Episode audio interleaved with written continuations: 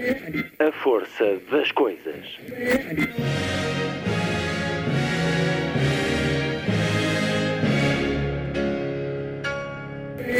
Welcome to the 109th last night of the proms.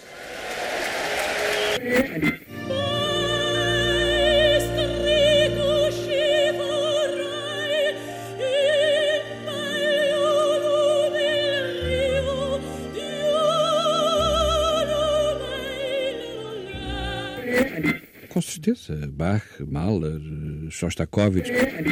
Um programa de Luís Caetano. 12.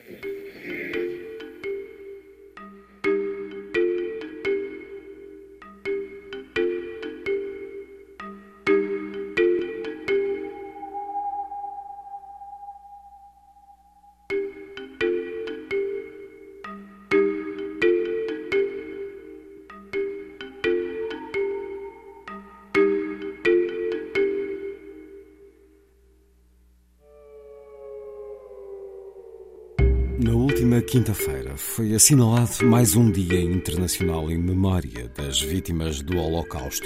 E porque os livros são o antídoto da ignorância e do esquecimento, no programa de hoje converso com Margarida de Magalhães Ramalho, a propósito do livro que chegou recentemente às livrarias, Fios Vermelhos, Portugal, a Última Esperança, Histórias e Memórias de Refugiados Judeus rumo à Liberdade, histórias de coragem e de perseguição, a dar-nos o melhor e o pior do ser humano, do homem, lobo do homem, mas também da mais luminosa solidariedade, Margarida de Magalhães Ramalho, em entrevista já a seguir na segunda hora.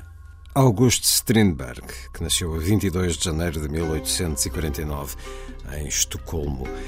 Uma vida cheia, estonteante, insatisfeita, entre a genialidade e a loucura. Uma vida que podemos agora acompanhar no livro Strindberg. Neste mundo fui apenas um convidado. Biografia romanceada de Cristina Carvalho, que a Relógio d'Água acaba de publicar. Razão para a conversa com a autora Cristina Carvalho. O programa termina, como sempre, com o Lilliput, o pequeno grande mundo dos livros, para os mais novos aqui percorrido por Sandy Gageiro. Sábado, 29 de janeiro. Muito boa tarde. Esta é a força das coisas.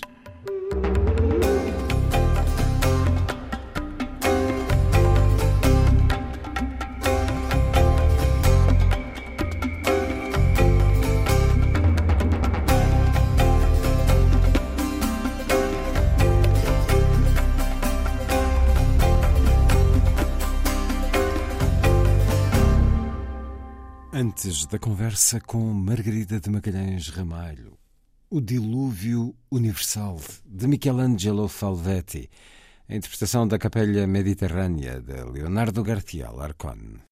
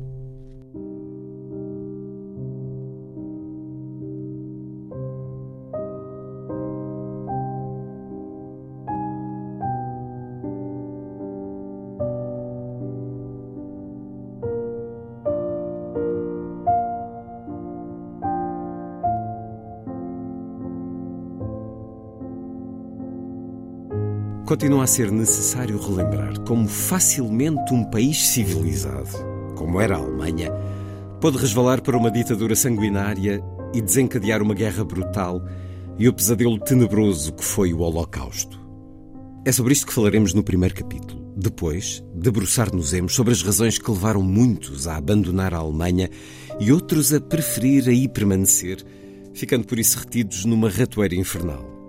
A invasão da Europa, a diplomacia portuguesa durante a guerra e de como Portugal se manteve à margem do conflito são outros temas abordados. E, finalmente, as histórias dos que vieram antes da guerra e por cá ficaram, dos que só puderam passar em trânsito e daqueles que queriam entrar e não puderam. Por último, um olhar sobre os alemães residentes em Lisboa. Este é um livro de muitas histórias e memórias. Como não podia deixar de ser, também o seu título, Fios Vermelhos, tem uma narrativa associada. Em junho de 2019, estava no Luxemburgo a preparar com uma amiga minha, a arquiteta Luísa Pacheco Marques, a exposição Portugal et Luxembourg, pays d'espoir en temps de détresse. Nessa altura ouvi falar pela primeira vez do fio vermelho. Foi Claude Marx, que comissariava a exposição comigo, quem nos explicou às duas o que significava. Segundo algumas tradições, nomeadamente a judaica e a japonesa, todas as coisas e todas as pessoas estão interligados através de invisíveis fios vermelhos que, ao entrelaçarem-se, cruzarem-se ou afastarem-se, tecem a teia da nossa história individual e, obviamente, da humanidade. E assim nos é apresentado o mais recente livro de Margarida de Magalhães Ramalho, Fios Vermelhos. Subtítulo Portugal, a Última Esperança, Histórias e Memórias de Refugiados Judeus rumo à Liberdade, livro publicado recentemente com a chancela Clube do Autor, Margarida de Magalhães Ramalho, investigadora, dinamizadora e organizadora de tanto em prol da memória, muito particularmente a memória destes anos da guerra dos refugiados, de um Portugal em tempo de guerra, mas neutral, ao mesmo tempo participando de forma muito relevante na passagem, nas vidas de milhares de pessoas Margarida de Magalhães Ramalho, responsável científica do Museu Vilar Formoso, Fronteira da Paz, Memorial aos Refugiados e ao cônsul Aristides de Sousa Mendes. Escutámo-la nas cerimónias que homenagearam, que levaram Aristides de Sousa Mendes para o Panteão Nacional muito recentemente. É também uma divulgadora da vida deste extraordinário homem no Museu Digital que criou já há vários anos. Bem-vinda uma vez mais à Antena 2, Margarida de Magalhães Ramalho, agora através das plataformas digitais, por conveniências várias do tempo em que vivemos. É um gosto. Para mim é sempre um prazer, não só voltar à Antena 2, que é a minha rádio preferida, aquela que está ligada de manhã à noite, mas por conversar consigo, que é muito estimulante. A ideia dos fios não é só esta belíssima imagem dos fios vermelhos, há também o novelo, um fio da Ariane que se vai puxando e, no seu caso, cada vez que puxa um bocadinho mais, há mais histórias, há mais pessoas. Aquilo a que eu costumo chamar as rimas da vida, que, no seu caso, há muito destes fios vermelhos, porque, e sentimos muito isso lendo este livro, à medida que vai falando com pessoas, vai conhecendo outras é e, mais extraordinário até, olhando para a sua agenda pessoal, muitas das pessoas com quem foi convivendo ao longo da vida, de forma social e de forma familiar e de forma laboral, elas estavam ligadas a outras que passaram por esta experiência. São histórias em que há urgência tomar conhecimento, porque daqui a poucos anos estes testemunhos que vai encontrando, muitos deles filhos de quem viveu, mas alguns foram crianças. É curioso e é comovente muitas vezes neste livro encontrar uma mulher já uh, madura que lhe diz: Eu sou aquela criança que está ali na fotografia, naquele comboio. O meu pai era o homem. Isto urge, porque daqui a uns anos nenhum de nós cá estará. Já não há. E não há esse testemunho direto. Por isso o seu trabalho é tão importante, por isso a abertura do Museu Vilar Formoso Fronteira da Paz foi tão importante, um convite que vamos reiterar aqui à visita. Margarida de Magalhães Ramalho, Fios Vermelhos, Portugal, a Última Esperança. Há também, olhando para as notícias de hoje, do dia em que conversamos, notícias sobre a lei que a França prepara para desbloquear a restituição da arte espoliada pelos nazis, arte que está nas coleções públicas francesas, incluindo quadros de Klimt e Chagall. Isto li hoje de manhã no Jornal Público. Ontem falava-se dos desenvolvimentos da questão de quem tinha denunciado Anne Frank no seu esconderijo secreto em Amsterdão. Esta história ainda está muito a marcar a nossa vida, não só as vidas individuais, as vidas de famílias, mas nós continuamos a ser muito marcados por algo que na realidade não aconteceu assim há tanto tempo. Não tenho a mínima dúvida que somos reflexo deste tempo e que fomos e que estamos forjados nesse rescaldo.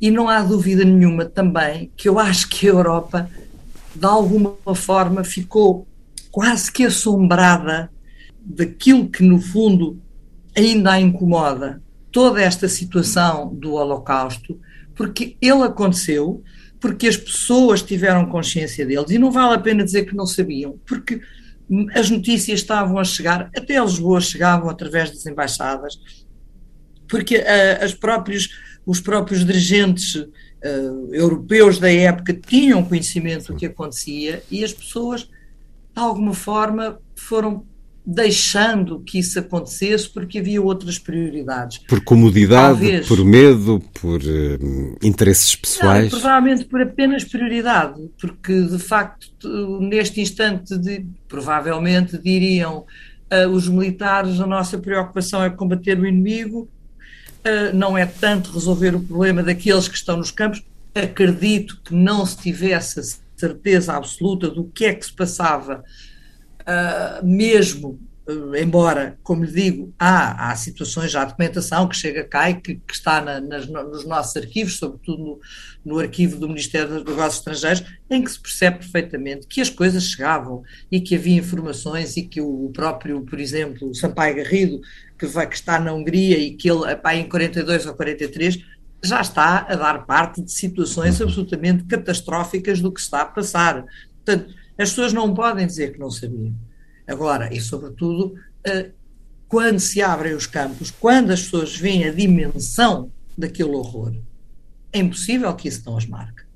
E depois, de facto, como você disse muito bem, ainda há muita gente viva. Há sobreviventes de campos e há também uh, outras notícias claro. recentes de julgamentos ainda sobre uh, responsáveis nazis ou uh, funcionários claro. zelosos do nazismo que, mesmo aos claro. 90 anos, estão a ser julgados. E bem. Uh, até porque é, é, necessário, continua a ser necessário saber o que aconteceu, já falámos disso a propósito do, deste seu trabalho é, e dos testemunhos, mas não deixar que a ignorância permaneça, que o esquecimento ocorra, porque a velha frase feita, se esquecermos o que aconteceu, não vamos prevenir que se repita, e a verdade é que estamos a sentir, nos últimos anos, uma mistificação a acontecer da própria história, dos próprios comportamentos políticos, de Trump a Bolsonaro, das redes digitais aos média tradicionais. Há uma propaganda a refinar-se, continua assente nos mesmos princípios da, da propaganda que foi praticada pelos nazis, mas está mais refinado e tem outros, outras plataformas onde vigorar. É tão absolutamente essencial conhecer. Conhecer, por exemplo, isso que também está a dizer. Porque é que houve esse silêncio, essa comodidade? Podemos também aplicar isso ao nosso tempo e, e conversámos numa conferência claro. sobre refugiados há alguns anos, organizada pela Antena 2. Podemos presumir que daqui a, há algum tempo, alguns anos, vão dizer o que, porque é que eles não agiram em relação ao nosso comportamento hoje sobre muitos refugiados da contemporaneidade?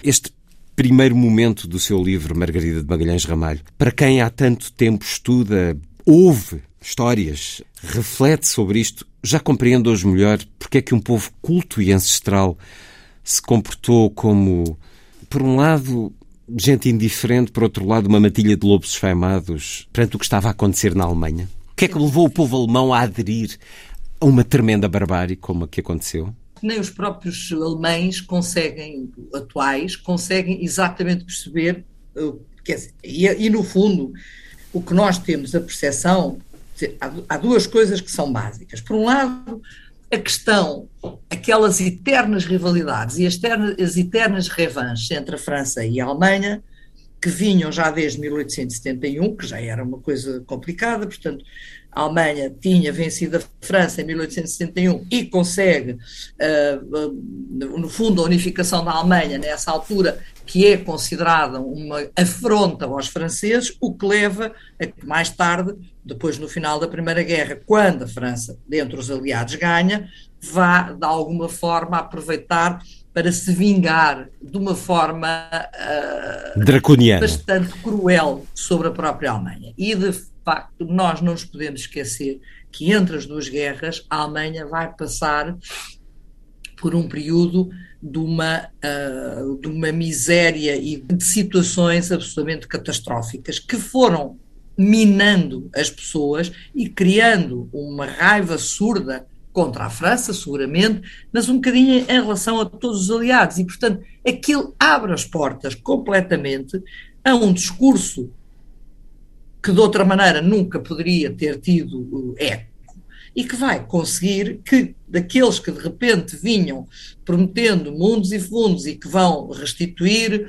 uh, outra vez o brio à Alemanha, que vão fazer isto e vão fazer aquilo e que vão fazer a vingança e vão parar com, com as compensações, que leve a maior parte dos alemães a aceitar essa, essa situação. Para além de que, quando depois a guerra, a guerra não, ainda durante a ascensão do nazismo, as pessoas têm, ou muitos alemães tinham já uma, uma, uma coisa que está mais ou menos uh, inculcada de um certo antissemitismo e que também, de alguma forma, acabavam por, por responsabilizar, uh, é a velha história, das pessoas a certa altura mete-se tudo no mesmo saco e, portanto, as coisas já são minimamente aceitáveis naquelas humilhações que os faziam passar.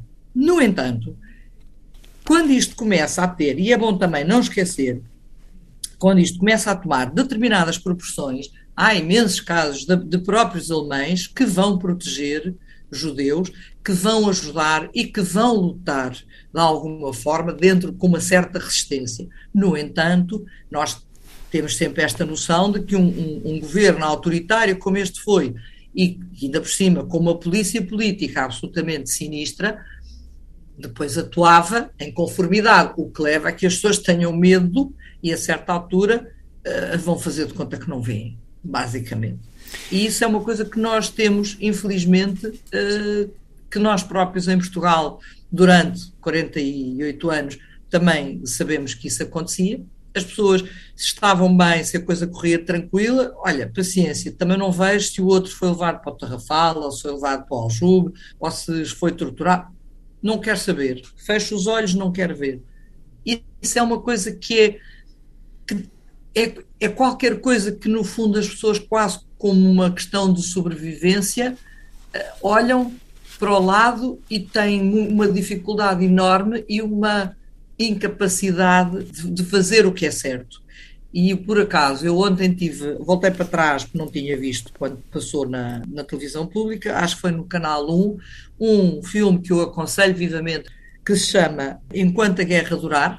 É um filme espanhol, tem a ver com a posição do Miguel Unamuno durante o início da Guerra Civil Espanhola e que nós percebemos que aquele homem, que é um intelectual, que é uma pessoa absolutamente notável enquanto escritor e reitor da Universidade de Salamanca, mas ele, apesar de ter amigos de outros quadrantes, ele vai estar sempre, eh, durante uma série de tempo, a desculpar os excessos nacionalistas. Até que a certa altura aquilo chega a um ponto que lhe começam a matar os amigos, aquilo começa a ter a noção de que de facto as coisas não são aquilo que ele pensava, ele faz um, um, um discurso perante uh, milhares de, de nacionalistas na, na, própria reitoria, em que é, não é apedrejado por mero acaso. E ele fica completamente rastro, mas ele não é capaz, a determinada altura, ele vai pactuando, pactuando, mas a certa altura já não é capaz de estar claro. mais. Agora, isso nem todos tinham essa coragem das pessoas fazerem frente e os que fizeram sabe-se normalmente como é que acabaram, não é? Até porque estas turbas seguiam claro. homens milagrosos, como foi o caso de Hitler e Mussolini, às vezes nem particularmente brilhantes, eh, mas eh, capazes de. Não era de certeza. Não era de certeza. Eh, aliás, quer-nos apresentar logo no início do livro quem era Hitler, aqui escreve Margarida Magalhães Ramalho. Depois da guerra, o antissemitismo, que há muito se fazia sentir em Munique, acentuou-se enquanto descontentamento popular devido à carestia da vida, ao desemprego e ao esboroar da autoridade do Estado se tornava cada dia mais gritante. O medo do alastrar do comunismo à Alemanha era também uma fonte de preocupação para muitos. Adolf Hitler seria um deles. Assim, em Munique, Hitler não só se irá sentir como um peixe na água, como encontrará aqueles que a médio prazo o irão alçar ao poder. Na capital bávara, começou a destacar-se como um orador e agitador de massas, tendo compreendido a importância da propaganda. A senhora-se da liderança do Partido Alemão dos Trabalhadores, de extrema-direita, que em 1919 muda o nome para NSDAP, Partido Nacional Socialista dos Trabalhadores Alemães, Partido Nazi, Hitler foi um dos mentores do golpe da cervejaria em 1921. Derrotado o levantamento armado pelas autoridades, foi parar à prisão, de onde não tardaria a sair amnistiado.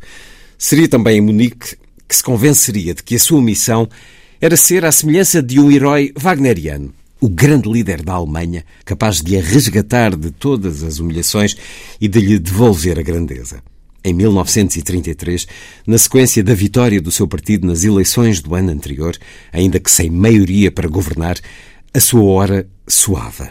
Mesmo a contragosto, o presidente Paul von Hindenburg convidava-o para chanceler da Alemanha. O terror ia começar. Apresenta-nos este homem e, de alguma forma, as razões que o levaram ao poder nesse caldo de circunstâncias que nos referia agora na Alemanha de um pós-Primeira Guerra Mundial, em que este cabo, este pintor frustrado, este homem banal de certa maneira, mas que, e isto tem muito ecos uh, nos dias de hoje, agarrando a meia dúzia de ideias populistas, meia dúzia de chavões Exatamente. e de frases quase impossíveis de concretizar e de, e de concretizar corretamente, viu-se o que se lhe seguiu, acaba por arregimentar uma multidão. Nós precisamos de entender isto hoje está a repetir-se. Não tenho a mínima dúvida. E porque, no fundo, as pessoas vão conseguem uh, fazer quem. E nós sabemos que sim, que, que até temos exemplos bem próximos disso, não precisam de dizer nada de extraordinário. Três ou quatro chavões são sempre os mesmos, é sempre a mesma coisa que é dita, é repetida é dita em cada vez mais alto, é dita de forma a que os outros nem sequer consigam falar, e portanto isso vai acabando por entrar e as pessoas nem sequer se questionam, nem param para se questionar se aquilo que está a ser dito tem alguma lógica, alguma razão de ser, ou se é sequer execuível.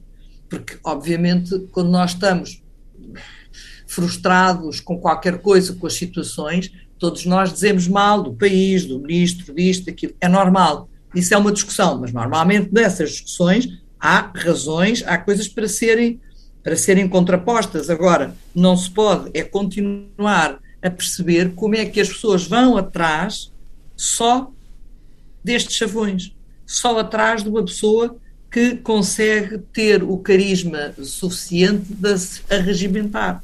Houve muitos que tiveram essa consciência do que aí vinha, mas a maior parte não teve.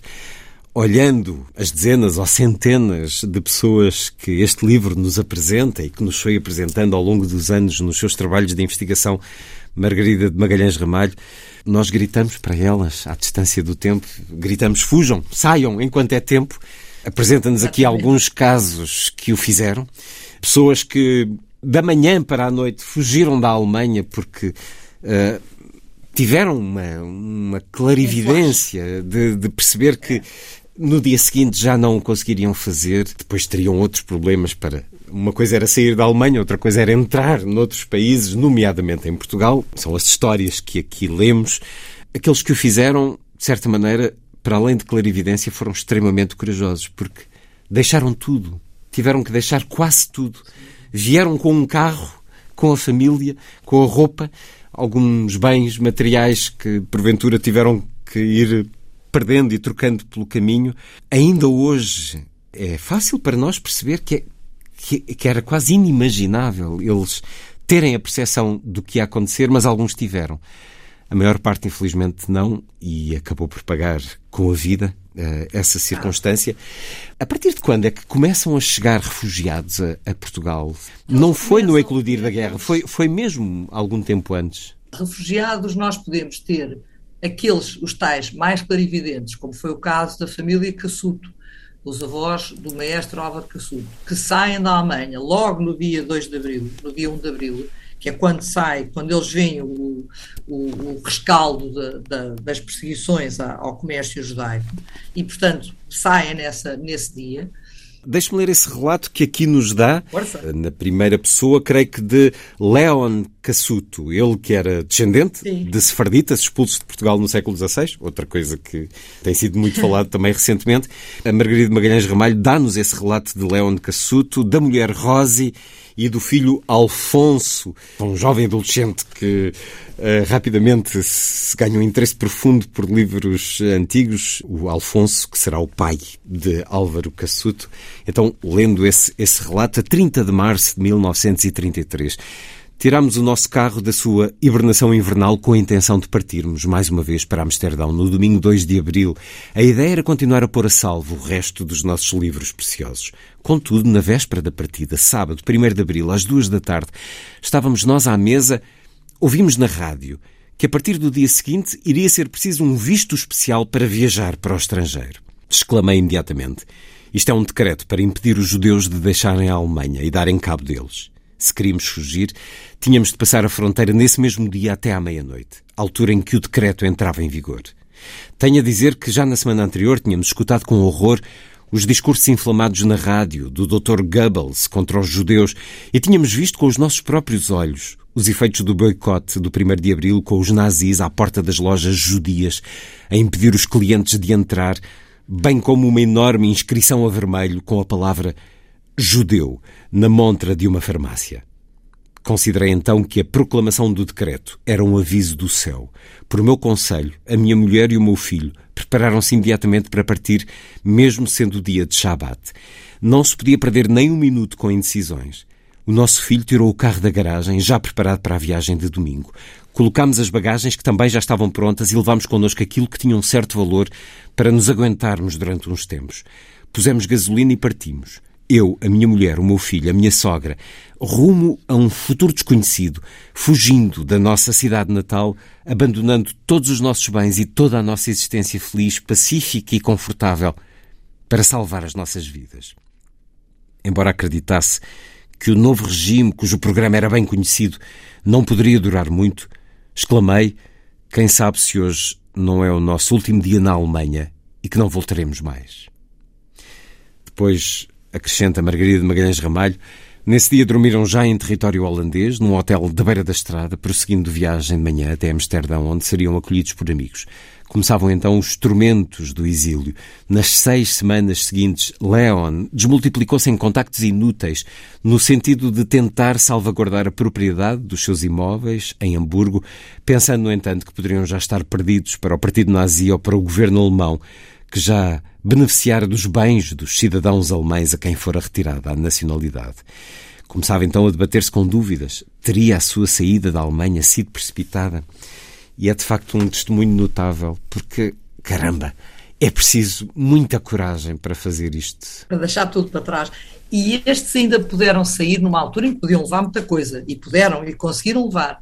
Mas houve outros que, quando já são sobretudo os países ocupados posteriormente, portanto já não na Alemanha, mas com a invasão do Luxemburgo, da Bélgica, ou da Holanda, ou da França, saem com a roupa que têm no corpo e pouco mais, porque nem sequer têm tempo para levar mais o que quer que seja. E isso é que é extraordinário, como é que estas pessoas, algumas já com bastante idade, vão sair, vão perder tudo, vão deixar tudo para trás e têm coragem de recomeçar de novo. É, digamos, uma, uma boa lição também para nós, que muitas vezes nos queixamos de barriga cheia, digo eu, e que estamos sempre a achar que temos eh, imensa coisa que não temos e que precisávamos ter mais isto e mais aquilo e que nos falta isto. Mas de facto nós não fazemos a mínima ideia, como hoje em dia ainda, é estar num barco no Mediterrâneo em que se deixa tudo para trás e que a pessoa faz qualquer coisa para fugir da guerra ou da fome ou do que quer que seja. Isso a maior parte de nós não sabe, felizmente, não é? Mas depois olhamos para isso muitas vezes com, com um ar muito incomodado, porque eles vêm para a nossa terra, porque vêm roubar-nos os nossos. Não vêm roubar coisa nenhuma.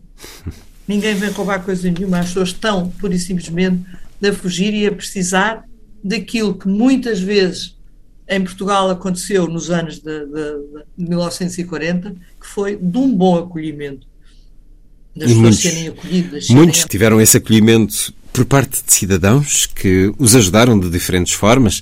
Uh, Recordo-me, creio que não, não está neste livro, mas está num anterior, creio que era um, um revisor que avança dinheiro a uma. É, o da, da Ivete Davidoff. Que é, caramba, que, que, que, que oferece, são passageiras e depois diz, bem, depois paga-me quando puder, e, e quer dizer, tudo isto é, é extraordinário. Muitas outras histórias desse apoio acontecem aqui. Fala-nos aqui de um caso em que a população de uma pequena vila uh, arranja 8 mil dólares para comprar um visto. De cima. Caramba, que agora é só lousa, não é? Se calhar na altura ele, o, Jorge Roni, que é o homem sim, o realizador, no seu livro, sim. Ele chama-lhe lousa de cima, mas se calhar aquilo, eu nunca consegui, eles próprios em lousa, quando andei comecei à pesca. Mas pesca encontrou descendentes dessas história. pessoas e eu, é bom mandar um abraço para essa terra, porque uh, as pessoas que lá viviam nessa altura, uh, juntos, arranjaram 8 mil dólares, que era muito dinheiro, para que essa família conseguisse entrar nos Estados é uma Unidos. brutalidade. Quer dizer, mas entregam e sabem que se aquela pessoa é, já estava acolhida pela população, então ela um dia havia de pagar e pagou. Ela, por acaso, até porque depois eles conseguem arranjar um não sei quem que, que vai com uma procuração em Inglaterra e que traz o dinheiro que ele tinha em Inglaterra e ele acaba por pagar até tudo antes de ir embora. Mas é o espírito, é o espírito de entreajuda e de apoio, que é uma coisa absolutamente notável e que nós uh, gostaríamos e, e, quereremos que continue que se mantenha e que, em e que se cultive. Ou circunstâncias semelhantes isso possa acontecer. Aliás, eles vão despedir-se até ao, ao, Porto de Lisboa, vêm até ao Porto de Lisboa alguns habitantes até de Lousa. Vou dizer-lhes adeus. É, é maravilhoso. Um daqueles casos que ilumina, uh, e há muitos aqui no seu livro, esses refugiados. É, é, exatamente Sim. isso que você diz e com toda a razão, e foi isso que me iluminou sempre ao longo deste tempo é porque estas histórias são quase todas redentoras.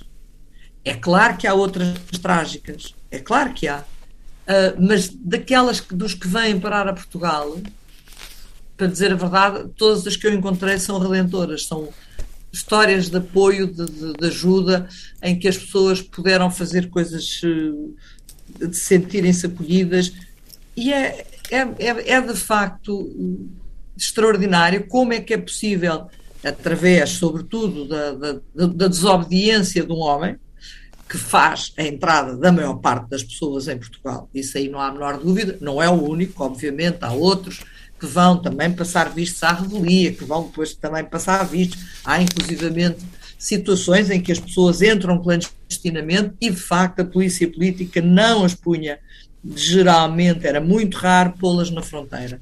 Geralmente ficavam presas e depois acabavam por ir parar à Ericeira, onde ficavam em residência fixa, o que era normal. Mas até isso, até histórias dessas, eu lembro-me de uma senhora que chegou a estar em, em Vilar Formoso quando foi da inauguração, a Blanchette Floer, que contava que quando entraram em Elvas, uh, eles não podiam entrar, eles não tinham vistos e a polícia não os quis deixar entrar. E os miúdos, acho que o irmão, acho que se pôs a chorar e a mãe, não sei o quê, e o polícia a certa altura disse: Bom, está bem, então, então deixemos-los entrar e vamos pô-los aqui numa casa e daqui a dois meses, ou, e quando se puder, logo vão para outro sítio. De alguma forma, as pessoas eram tocadas também por estas situações, e isso é muito interessante. Ver como, como se também, mesmo a nível da própria polícia política, muitas vezes esses assuntos também aconteciam, também havia esses pequenos milagres. O que eu acho que, no fundo da história, continuamos sempre na mesma, a gente não pode olhar para as coisas sempre com o preto e o branco, há sempre nuance e há pessoas que têm rebates de, de consciência. Olha, eu conheci em França esse tal Claude Marx, que me contou uma história extraordinária de uma tia que estava escondida com um bebê debaixo de uma cama e o oficial uh, nazi que entrou para viu-a e fez-lhe, percebeu, e fez-lhe sinal uh, assim, não faça barulho, e saiu outra vez e diz, cá em cima não está ninguém.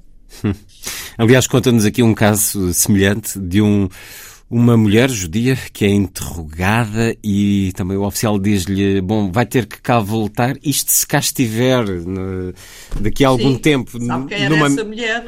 Recordo-me nossa, isto... a nossa Ilse Loza, Il, Ilse Loza. Ilse Loza. Claro, era, eu estava.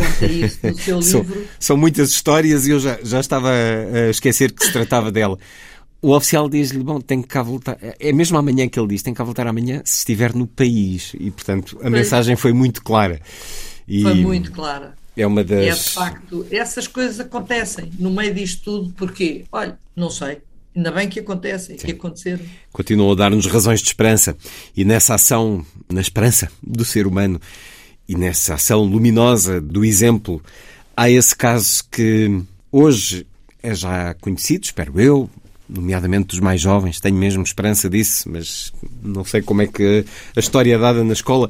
Sei que durante muitos, muitos anos, muitas décadas, Aristides de Sousa Mendes não era conhecido, não era reconhecido, e inclusive era até dado como exemplo de uh, mau comportamento diplomático, uh, e creio que isso até passou para o tempo da democracia ainda durante algum tempo, mas Aristides de Sousa Mendes é hoje um nome que qualquer cidadão português e milhares de cidadãos, mundo fora, de diferentes nacionalidades, celebram, homenageiam, exprimem gratidão, mas ele foi alguém que pagou e, é, nunca é demais repetirmos esta, esta história, relembrarmos este comportamento, este exemplo. É com ele, com o exemplo de Aristides de Sousa Mendes e de outros diplomatas que vamos seguir na conversa. Margarida de Magalhães Ramalho, a investigadora, tem novo livro Fios Vermelhos, Portugal, a Última Esperança, Histórias e Memórias de Refugiados Judeus rumo à Liberdade, livro com a chancela Clube do Autor. Lê mais um excerto. Não era fácil sair de França. Era preciso uma autorização de saída para quem estivesse em idade militar e um visto para entrar em Espanha. Este só seria concedido se também tivessem um para Portugal. Para receber o visto português era necessário ter já um outro para um país definitivo. E todos teriam de estar válidos ao mesmo tempo. Para além disso, se não tivessem papéis em ordem ou fossem cidadãos inimigos, ou seja, de origem alemã ou austríaca, arriscavam-se a ser presos e enviados para sinistros campos de internamento como o de Gurs. À medida que os alemães se aproximavam de Bordeaux, a cidade começou a ser bombardeada e as comunicações telefónicas e telegráficas tornaram-se difíceis. De início, Aristides de Sousa Mendes ainda expede dezenas de telegramas urgentes pedindo autorizações. As respostas levavam tempo a chegar e eram geralmente negativas. Como tantos outros, o cônsul de Bordeaux poderia então ter ignorado a catástrofe humana que se desenrolava perante os seus olhos e ter continuado zelosamente a cumprir as ordens de quem em Lisboa, no recato do Palácio das Necessidades, não fazia a mínima ideia do que estava a acontecer, nem da pressão psicológica que significava. Saber que a sua assinatura poderia salvar do pesadelo tantas famílias e não o fazer era um tormento. Depois de alguns dias de indecisão, a sua consciência falou mais alto e desobedeceu. Muitos anos mais tarde, numa carta que escreveria em junho de 46 ao cardeal Mazella, explicava a decisão que tomara. Só quis cumprir a lei de Deus e seguir a consciência, como sempre. Sabendo que nos consulados de Toulouse e Bayona, que estavam também sob a sua tutela, a situação não era melhor, deu ordens aos respectivos cônsulos para fazerem o mesmo. Em Bayona, para onde seguiu quando os alemães chegaram, continuou o seu trabalho. Só foi parado pelo embaixador Pedro Teutónio Pereira, vindo expressamente de Madrid para o travar e para invalidar os seus vistos. Mesmo assim, e antes de regressar definitivamente a Portugal, Sousa Mendes continuará na rua, avisar passaportes ou documentos de identificação na esperança de que algumas dessas pessoas pudessem ainda atravessar a fronteira antes que os seus vistos fossem invalidados. Quantos vistos terá passado? Não há uma resposta linear. A ausência de fontes relacionadas com os movimentos das fronteiras portuguesas para este período não permite um cálculo exato. No entanto, pelo cruzamento de fontes que vem sendo feito há anos por investigadores nacionais e estrangeiros, estima-se que terão entrado em Portugal com vistos assinados ou autorizados por ele entre 10 a 15 mil pessoas. E nunca é demais falar e contar e relatar e homenagear Aristides de Sousa Mendes, que morreu em grandes dificuldades económicas e ele tinha uma família, vários filhos, mulheres. Foi obrigado a pedir que lhe dessem o um mínimo de condições financeiras porque lhe cortaram o ordenado para metade. Ele pagou em vida o tremendo exemplo de heroísmo de generosidade, de humanismo que representou, representa para todos nós hoje as honras de Panteão Nacional que lhe foram dadas recentemente num túmulo sem restos mortais de que a Margarida Magalhães Ramalho fez uh, o elogio fúnebre. O que é que significou esse momento para si? Foi uma coisa muito comovente, devo dizer para já não estava à espera de ter sido convidada para o fazer e, e portanto uh, achei, fiquei contente por, por, isso. E depois acaba por ser uh, quase que um, um, um, fechar de um ciclo, finalmente ele ter tido honras de panteão, que arruma, não direi definitivamente a questão, porque há, há sempre aquelas pessoas que vão continuar a vociferar contra a atribuição das honras de panteão ou com a atribuição da, da, fama que se lhe diz, enfim, isso também já faz parte, nem vale a pena falarmos muito desse assunto. Mas eu fiquei de facto bastante honrada de poder ter tido essa possibilidade de, de ter feito esse elogio fúnebre, uh, porque foi um momento muito especial e quem lá esteve sentiu. Eu acho que as pessoas, independentemente de, de tudo, uh, foi um momento muito bonito. Ele continua a, receber tributo de gente mundo fora e a Margarida de Magalhães Ramalho tem encontrado esses descendentes, essas pessoas que se calhar estão vivas, porque são descendentes de, de, quem, claro. de quem, se não fosse este gesto de Aristides Sousa Mendes uh, teria morrido. Não portanto, tinham existido. Milhares de pessoas não, não, teriam existido se não fosse este, este comportamento. É absolutamente extraordinário e, e eu não sei se tem essa essa noção, se ele é de facto dado, porque nós às vezes perdemos nas dinastias, nas aulas de história, perdemos a falar de coisas. Era muito não, importante falar já, já é dele. É falar dele. Não, hoje, em dia, hoje em dia já, já é, eu acho que hoje em dia já dificilmente não se, não, nas, nos liceus e no, nos programas já dificilmente eh, não, fala, eh, não deixarão de falar. E eu já fiz muitas vezes, já fui convidada para muitas escolas para exatamente também fazer esse, essa parte. E as escolas são muito. Uh, os professores de História também fazem muito bem o seu trabalho e, e, e já é normal, eu acho que faz parte, e já fez parte também do, do, de várias coisas de, de, de, anuais de escolas terem fazer trabalhos sobre, portanto, não me parece que já haja assim tanta gente que não saiba quem fez, o que era Aristides Sousa Mendes.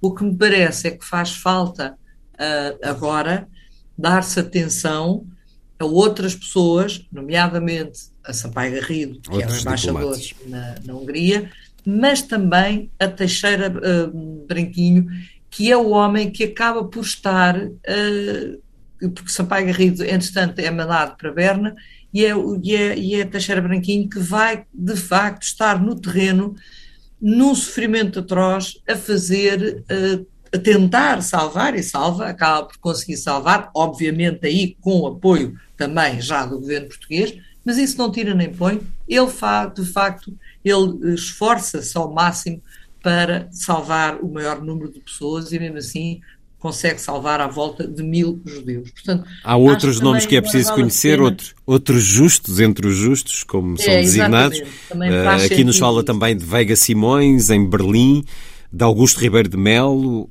em Hamburgo, Há outros nomes, há outras. Há outros. Eu, outro dia, enquanto até teve piada, porque até agora acabei por conhecer uma neta de um uh, Bento Ferreira Machado, se não me engano, que era chanceler uh, na chancelaria portuguesa em Berlim e que também refiro aí, uh, porque tinha através do, do, do Manuel Almeida Melo, que era segundo secretário e que, que também refere uh, a atuação deste chanceler. Aliás, o próprio Manuel Homem de Melo também vai estar uh, uh, clandestinamente a ajudar uma família judia e chega a entregar o seu dinheiro para salvar um dos membros, que era a Vera Dunan, que vai uh, presa para um campo de concentração.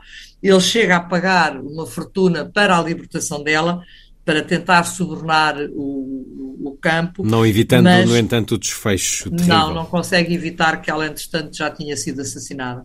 Mas isto para explicar que há, de facto, muita gente que fez pequenos gestos, fez à dimensão que pôde. Eu acho que nem todos podem ter a capacidade e a possibilidade de fazer gestos grandes como Aristides, mas Aristides também estava num lugar especial, que era Bordeus. Era um lugar por onde passavam. Era a última fronteira, de certa é, maneira.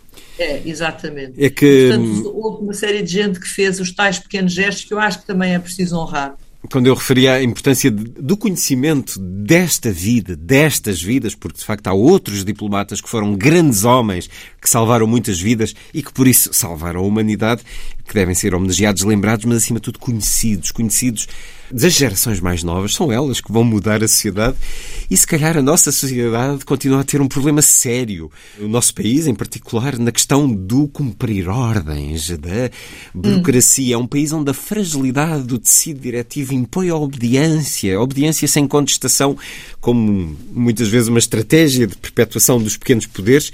E, aqui o escreve, durante anos e ainda hoje, há quem pense e o diga publicamente. Sousa Mendes foi apresentado como um diplomata nada exemplar por, em tempo de guerra, ter desobedecido a ordens superiores. Não estamos de acordo. São sobretudo aqueles que, em tempo de paz, são criticados por não terem seguido as regras que podem, como se viu, fazer a diferença em épocas de crise ou de conflito. De alguma forma, há neles a capacidade de fazer diferente e de agir segundo a sua consciência e não em função das ordens recebidas. Além do mais, há ordens que não são para cumprir. Lembremos, por exemplo, o caso oposto de Adolf Eichmann, responsável por gerir durante anos as deportações de milhões de pessoas, maioritariamente judeus, mas também ciganos e eslavos, para os campos de extermínio. No seu julgamento, em 1961, ficou provado que sabia perfeitamente para onde estava a enviar aquelas pessoas. E, no entanto, continuou a obedecer seria condenado à morte por crimes contra a humanidade. Em sua defesa, alegou ad nauseam que apenas se limitara a cumprir ordens. Tinha prestado um juramento de lealdade e por isso não podia desobedecer. Não tinha culpa do que acontecera. O mesmo argumento fora já utilizado por muitos dos responsáveis nazis julgados em Nuremberg em 1945-46. Todos estariam apenas a cumprir ordens. Na introdução do catálogo da exposição de Neumünster, Portugal e Luxemburgo, pays d'espoir en temps de détresse, Claude Marx, um dos comissários, escreveu ao conceito tão caro a Hannah Arendt da banalidade do mal, pode contrapor-se a nobre banalidade do bem. E foi isso que Aristides de Sousa Mendes fez. Mais um momento deste seu livro, Fios Vermelhos, Portugal, a Última Esperança, a edição Clube do Autor, que nos vai levando por diferentes aspectos, por diferentes momentos deste tempo, olhando a grande história europeia, mundial, mas muito as circunstâncias do que foram os refugiados no nosso país Constituíram-se muitas comunidades de refugiados judeus, especialmente desses que vieram antecipadamente e que se instalaram em, em diferentes lugares do país, alguns dos quais a maioria das pessoas não tem noção, da Figueira da Foz, à Praia das Maçãs. A polícia encaminhava-os a partir de certa altura, quando se ficou claro que Lisboa não tinha capacidade para receber todos, vai encaminhá-los ou para estâncias de veraneio ou termais, que era onde havia capacidade hoteleira para os recolher, ou para cidades como o Porto, Coimbra, portanto, que também tinham essa capacidade. E, mas estas, muitas destas pessoas estão mesmo de passagem, elas sabiam que tinham que ir embora, a polícia não lhes deixava grandes hipóteses, eles estavam sempre com medo dos vistos não serem renovados, e, portanto, e aliás também, provavelmente, a maioria tinha como grande objetivo chegar aos Estados Unidos e, portanto, andavam sempre nesta, nesta preocupação de encontrar ou de conseguir que os, que os Estados Unidos lhes passassem os vistos definitivos. É bom lembrar também que a maior parte dos outros países, nomeadamente uh, os Estados Unidos, não facilitaram em nada uh, a entrada das pessoas e, portanto, elas entravam, mas entravam com uh, regras e com até e, muitas vezes com custos elevados cotas para, para, para, para nacionalidades, no fundo. O que significa que nós, dentro deste panorama, apesar de tudo, a coisa até nem foi tão má como isso. Mas há de facto a única comunidade quase que distrita a um próprio país é a da Praia das Maçãs, que é uh, basicamente só de gente proveniente do, dos Países Baixos.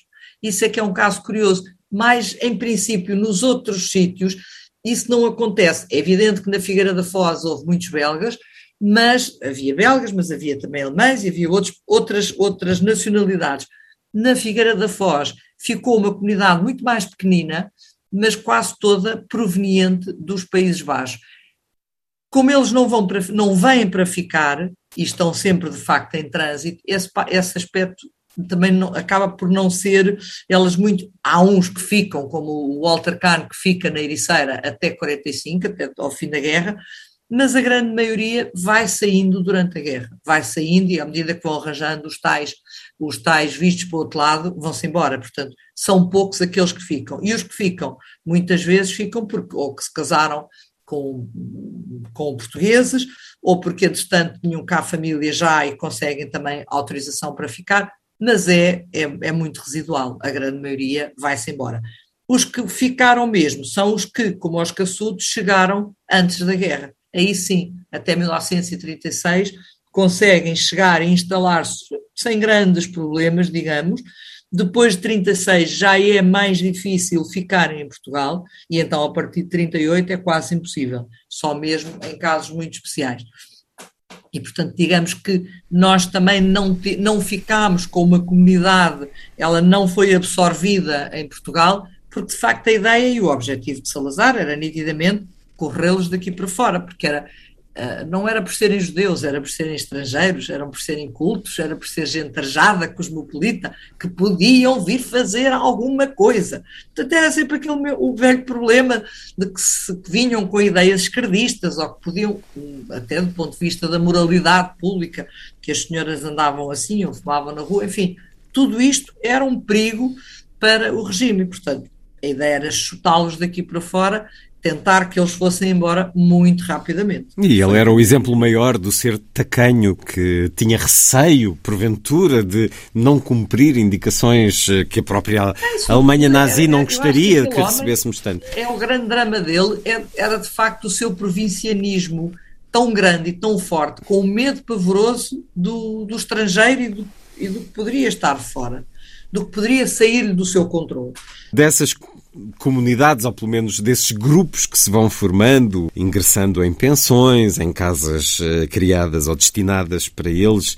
Há aqui histórias uh, fascinantes de, do que é uh, recomeçar, nem que seja durante um período curto, noutro país, noutra forma de vida. Os refugiados não podiam trabalhar por lei que é também singular, era uma forma de uh, não os deixar ficar Sim. muito tempo, se não arranjassem trabalho, uh, uh, sendo que alguns acabavam por, especialmente os que vieram antes, creio, criaram alguns negócios. e aqueles que ficaram depois também, claro. Mas é, é muito curioso ver como em sítios onde muitos de nós já fomos, por exemplo, Monserrate, o Palácio de Monserrate em Sintra, ficamos a saber que foi um centro de contra-espionagem, um lugar onde uh, estiveram hospedadas muitas pessoas. Leio aqui também um certo por outro lado. E, não, sem dúvida. Era... Ao que parece, foi um centro de contra-espionagem. Aqui terá-se dado um jantar, ao qual compareceria o banqueiro Ricardo Espírito Santo e a sua mulher, sabendo das afinidades do banqueiro com os alemães, que para o ministro dos Negócios Estrangeiros nazi Ribbentrop era um homem da nossa confiança, os serviços secretos britânicos enviaram de Londres um agente cuja missão era sentar-se ao lado da mulher do Espírito Santo com o intuito de lhe passar, como que inocentemente, informações falsas. Também uh, curioso uh, este momento.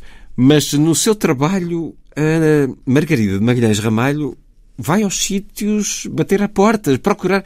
Foi, por exemplo, várias vezes, creio, à Praia das Maçãs, procurar é os habitantes mais idosos, Até fui ao lar. Para lhe contarem histórias. De, e, e claro. a verdade é que, lá está, fios vermelhos, foi constituindo várias relações e várias histórias dessa forma. Chega até a passar por maneira, uma, por uma casa. Vai a uma casa na Praia, na Praia dos Maçãs que tem o portão aberto e a Margarida Magalhães Ramalho entra e a verdade é que acaba por criar logo ali um, um caso de conhecimento de, de, de histórias de refugiados. Fala-nos um pouco desse seu, dessa sua ação. Sabe que eu acho que, que todos nós temos essa capacidade das coisas, quando andamos à procura delas, elas vêm até connosco. Isso eu não tenho a menor dúvida. O que me parece é que a maior parte das pessoas não está muito atenta a esses sinais. E de facto, essa história do, do, do, Quando eu encontrei o Richard Kingsbury, eu não o conhecia, sabia da existência dele, sabia que ele tinha uma casa em Sintra, mais ou menos tinha ideia de onde ela poderia ser, e de facto, quando eu andava doida atrás de saber onde é que era a Quinta da Boa Vista, que eu já tinha percebido através de uma outra coisa que tinha encontrado, que estava ligada a Monserrate, sabe Deus porquê, eu sabia que ele era a única pessoa que me podia responder, porque ele tinha sido o último habitante de Monserrate, privado. E um dia resolvi ir a Sintra deixar-lhe uma carta no correio, mas cheguei lá, a porta estava aberta. O que é que eu só podia fazer? Entrar, claro, obviamente. E isto acontece na minha vida por sistema. Há pouquíssimo tempo eu fui a, a Vilar Formoso com um grupo de, de, amigos que queriam ir ver o museu, mas houve uma atrapalhada, nós era suposto termos uma caminhonete, a caminhonete à última hora não apareceu, acabámos por ir todos nos nossos carros. E havia uma, uma pessoa muito simpática, que eu gosto imenso, que é professora de ópera, italiana, e ela não tinha quem lhe guiasse o carro e queria ir no carro dela, eu disse, está bem, eu guio o carro. E nesta conversa de, de, Lisboa, entre Lisboa e Vilar Formoso, ela conta-me uma história, que eu esta ainda não a publiquei, mas que é absolutamente extraordinária, porque os dois irmãos dela mais velhos são assassinados em Itália em represália, duas crianças, em represália por o tio que era padre, mas que pertencia à resistência. E é-lhes metida uma bomba na porta de casa. E, portanto, de repente, do nada, de, numa viagem, consigo ter uma história que agora vou pegar nela, porque ela, entretanto, já me disse tem lá caixotes e caixotes de documentação, mas repare como estas histórias, de repente, numa conversa, vamos a fazer uma conversa daqui para cima, e ela começa a contar e eu puxar por ela, a dizer, mas espera aí, eu quero ouvir o resto da história, então, mas eles são assassinados, mas há uma bomba, mas o que é que se passa? E é também uma outra coisa que eu nunca me tinha debruçado muito, que é o que é que se passa em Itália durante este período. A gente muitas vezes fica Sim, com a Alemanha. Alemanha. Mas vale a pena espreitar também o que é que se passou nos outros sítios. Até porque também a Itália é uma questão ainda mal resolvida, eh, enfim, com muito certamente não, não faço ideia de como é a historiografia italiana sobre esse período, mas uh, a noção que tenho é, é que ainda há muita coisa bastante... por, é. por trabalhar, por refletir, porque a própria enfim, as feridas abertas, tal como a Espanha tem a da Guerra Civil, a Alemanha e tal, enfim. E porquê é que a Praia das Maçãs... Bem, é isso que acabou de nos contar agora, uh, para quem nos escuta, este livro... Uh, havemos de ler certamente, ou, ou a edição num, num, jornal ou em livro. A verdade é que esse tipo de situações lhe aconteceram dezenas e dezenas de vezes e elas estão aqui uhum. neste livro. Uh, como eu dizia no início, às vezes até pessoas que estavam na sua agenda pessoal e de repente descobre que algum familiar, algum amigo uh, passou por esta situação. Porquê é que a Praia das Maçãs era conhecida durante a Segunda Guerra por Sing Sing? Margarida de Magalhães Ramalho? É engraçado, porque era um, é um pequeno, é, um, é um, um trocadilho, no fundo. O que acontecia, quem escreve isso, e isto é, um, é um, uma história também mirabolante, uh, mas que é o, o barão Slot que era o homem que estava à frente da comunidade uh, desta, desta, deste conjunto de, de refugiados neerlandeses na Praia das Maçãs, e no final da guerra há uma série de queixas, de, houve muitas queixas com a forma como a embaixada uh, holandesa tra tratou os seus refugiados, e com alguma razão, diga-se passagem. E, portanto, há um inquérito uh, e vão ser ouvidas várias pessoas, e o, o Barão será ouvido como uma das testemunhas, e uma das coisas que lhe perguntam é porque é que ele tinha chamado à Praia das Maçãs 55, que é o nome da, da prisão. E ele diz: não, isso foi só uma brincadeira, porque nós, a determinada altura, sempre que tentávamos falar com as autoridades portuguesas, elas diziam sim, sim.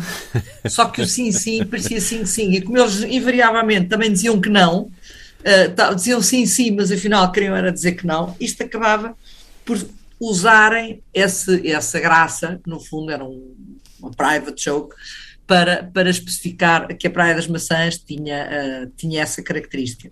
Mas olha, essa história do, do Barão também teve a sua graça, porque eu andei nessa tal pesquisa à procura da Praia das Maçãs, para a frente e para trás, e um dia estou a falar com um amigo que não tinha nada a ver, que era por causa de uma outra razão, e que falei-lhe da Praia das Maçãs, e ele, passado pai uma hora, ele ia almoçar, estava cheio de pressa, ia almoçar com não sei quem, e passado pai uma hora telefona-me e diz-me, não vais acreditar, estava, agora sentei-me aqui ao, ao, ao, almoço, estava a falar com o que estava ao meu lado sobre a história da Praia das Maçãs, e ele disse, pois eu sei, meu pai é era o homem que tomava conta da, da dita colónia. E nesse dia eu já tinha toda a documentação, mais uma vez dramaticamente em holandês, mas valeu-me a minha amiga Patrícia Couto, que fala alemão e holandês, ela é tradutora, aliás, eh, de holandês, para traduzir uh, essa documentação e que provavelmente se eu não a tivesse agarrado naquele dia, ela ia para o lixo, porque já estava preparadinha em sacos para ser metida num contentor. É a tal urgência de fazer esta história, é. investigar primeiro e depois contar estas histórias e com tudo o que isso tem, de preservar memória, de reconhecer aqueles que foram heróicos, de exercer o juízo crítico sobre os algozes e de prevenir que hum, a história se repita. De, porque se pode repetir de muitas maneiras. O livro continua, dá-nos eh, algumas figuras que hum, a história hum, já foi contando, mas que há sempre novos pormenores para saber, vidas aventurosas, como a do Dusko Popov, esse espião que andou pelo Estoril, tal como Ian Fleming, a Spyland, como lhe chamou o historiador Douglas Wheeler. Um, aqui temos também, quase a terminar, a história já, já referida de George Roney, eh, um homem ligado ao cinema e que é uma história absolutamente tocante. Quase a terminar o livro, uh, retive esta, esta frase, Margarida Malhães Ramalho, diz-nos que a polícia portuguesa ficou a dever a formação de muitos dos seus quadros à Gestapo. Eles uhum. uh, iam lá ou a Gestapo enviava cá formadores? Porque não, eu... não se esqueça, não se esqueça que há uma proximidade grande entre os dois regimes, obviamente, sobretudo ainda antes da guerra, uh, e que uh, a própria o Nobre Guedes, que depois vai ser uh, o ministro da, da, de Portugal e uma das grandes dores de cabeça de Salazar, diga-se passagem, ministro de Portugal em Berlim, ainda embora por curto tempo, e vai para Berlim durante a guerra, hum, precisamente não só por ser germanófilo, por ele ter lidado de perto até com essa, essa a formação da nossa mocidade portuguesa, que vinha de alguma forma decalcada também das juventudes italianas, e portanto havia esta, este, este troca de saberes, de, de, informação, como aliás, eh, se quiser, e também isso é uma coisa que é muito pouco falada, de como o, o nosso Cotinelli Telmo, arquiteto por quem eu tenho um imenso respeito e que gosto imenso, mas também esteve na Alemanha, porque ele era o homem que trabalhava para o governo para desenhar prisões. Uh, e, portanto, isso também se lá vai aprender. Nobre Guedes é uma história curiosa. Eu diria que ele e Salazar se merecem de alguma maneira, porque ele vai para Berlim. É um, é um homem que Salazar aprecia e quase que tem como, algo, não Delfim, mas alguém que admira, mais jovem. E, e, ele vai para embaixador em Berlim, mas depois a coisa azeda porque. A coisa azeda e é não há dinheiro. ao mesmo tempo tem graça. O, o Nobre tem graça porque é assim, olha, estão bem um para o outro. O Nobre chega lá e diz: Mas Exatamente. Eu venho para aqui e não tenho dinheiro nenhum e a cidade está em guerra e venha daí mais dinheiro. E Salazar diz: Mais dinheiro era o que faltava, não se atreva. e, e digo-lhe uma coisa: e no caso do Nobre Guedes, como ele lhe desobedece para todos os efeitos, é. porque se vem embora e deixa o mal o Nobre Guedes nunca mais trabalhou na vida. Foi-lhe foi completamente vedado qualquer, qualquer emprego, público ou privado, inclusivamente. Ele tinha sido convidado para coisas privadas e também não teve. Teve sorte, tinha uma mulher rica. Se não estava desgraçado. Um exemplo de cuidado com os populistas que apoia, Exatamente. porque os populistas tendem muito depois também a não respeitar eh, grande coisa, não só o humanismo, mas eh, a própria hum, decência. Fios Vermelhos, Portugal, a Última Esperança. O mais recente livro de Margarida de Magalhães Ramalho, Histórias e Memórias de Refugiados Judeus rumo à Liberdade. A nossa história, a história de muito que nos conduziu àquilo que somos hoje, a história de heróis e a história de gente muito pouco recomendável, muitos assassinos também. Uma história que é nossa e que é do mundo. Fios Vermelhos, Margarida de Magalhães Ramalho. Muito obrigado por ter estado uma vez mais na Antena 2. Eu é que agradeço, Luís. Muito obrigada.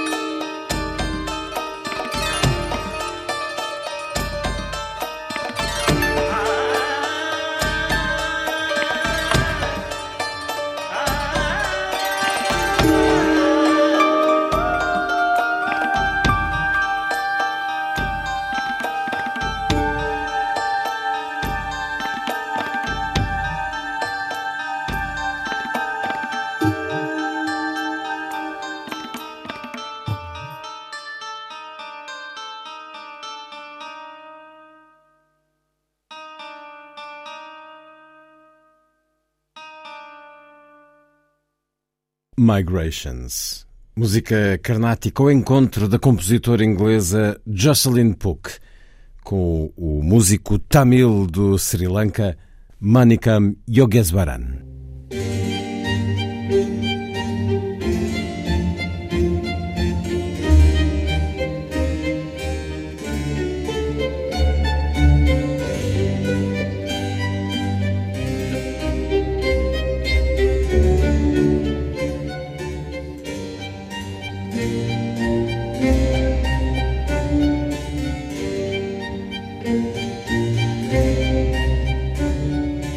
A força das coisas.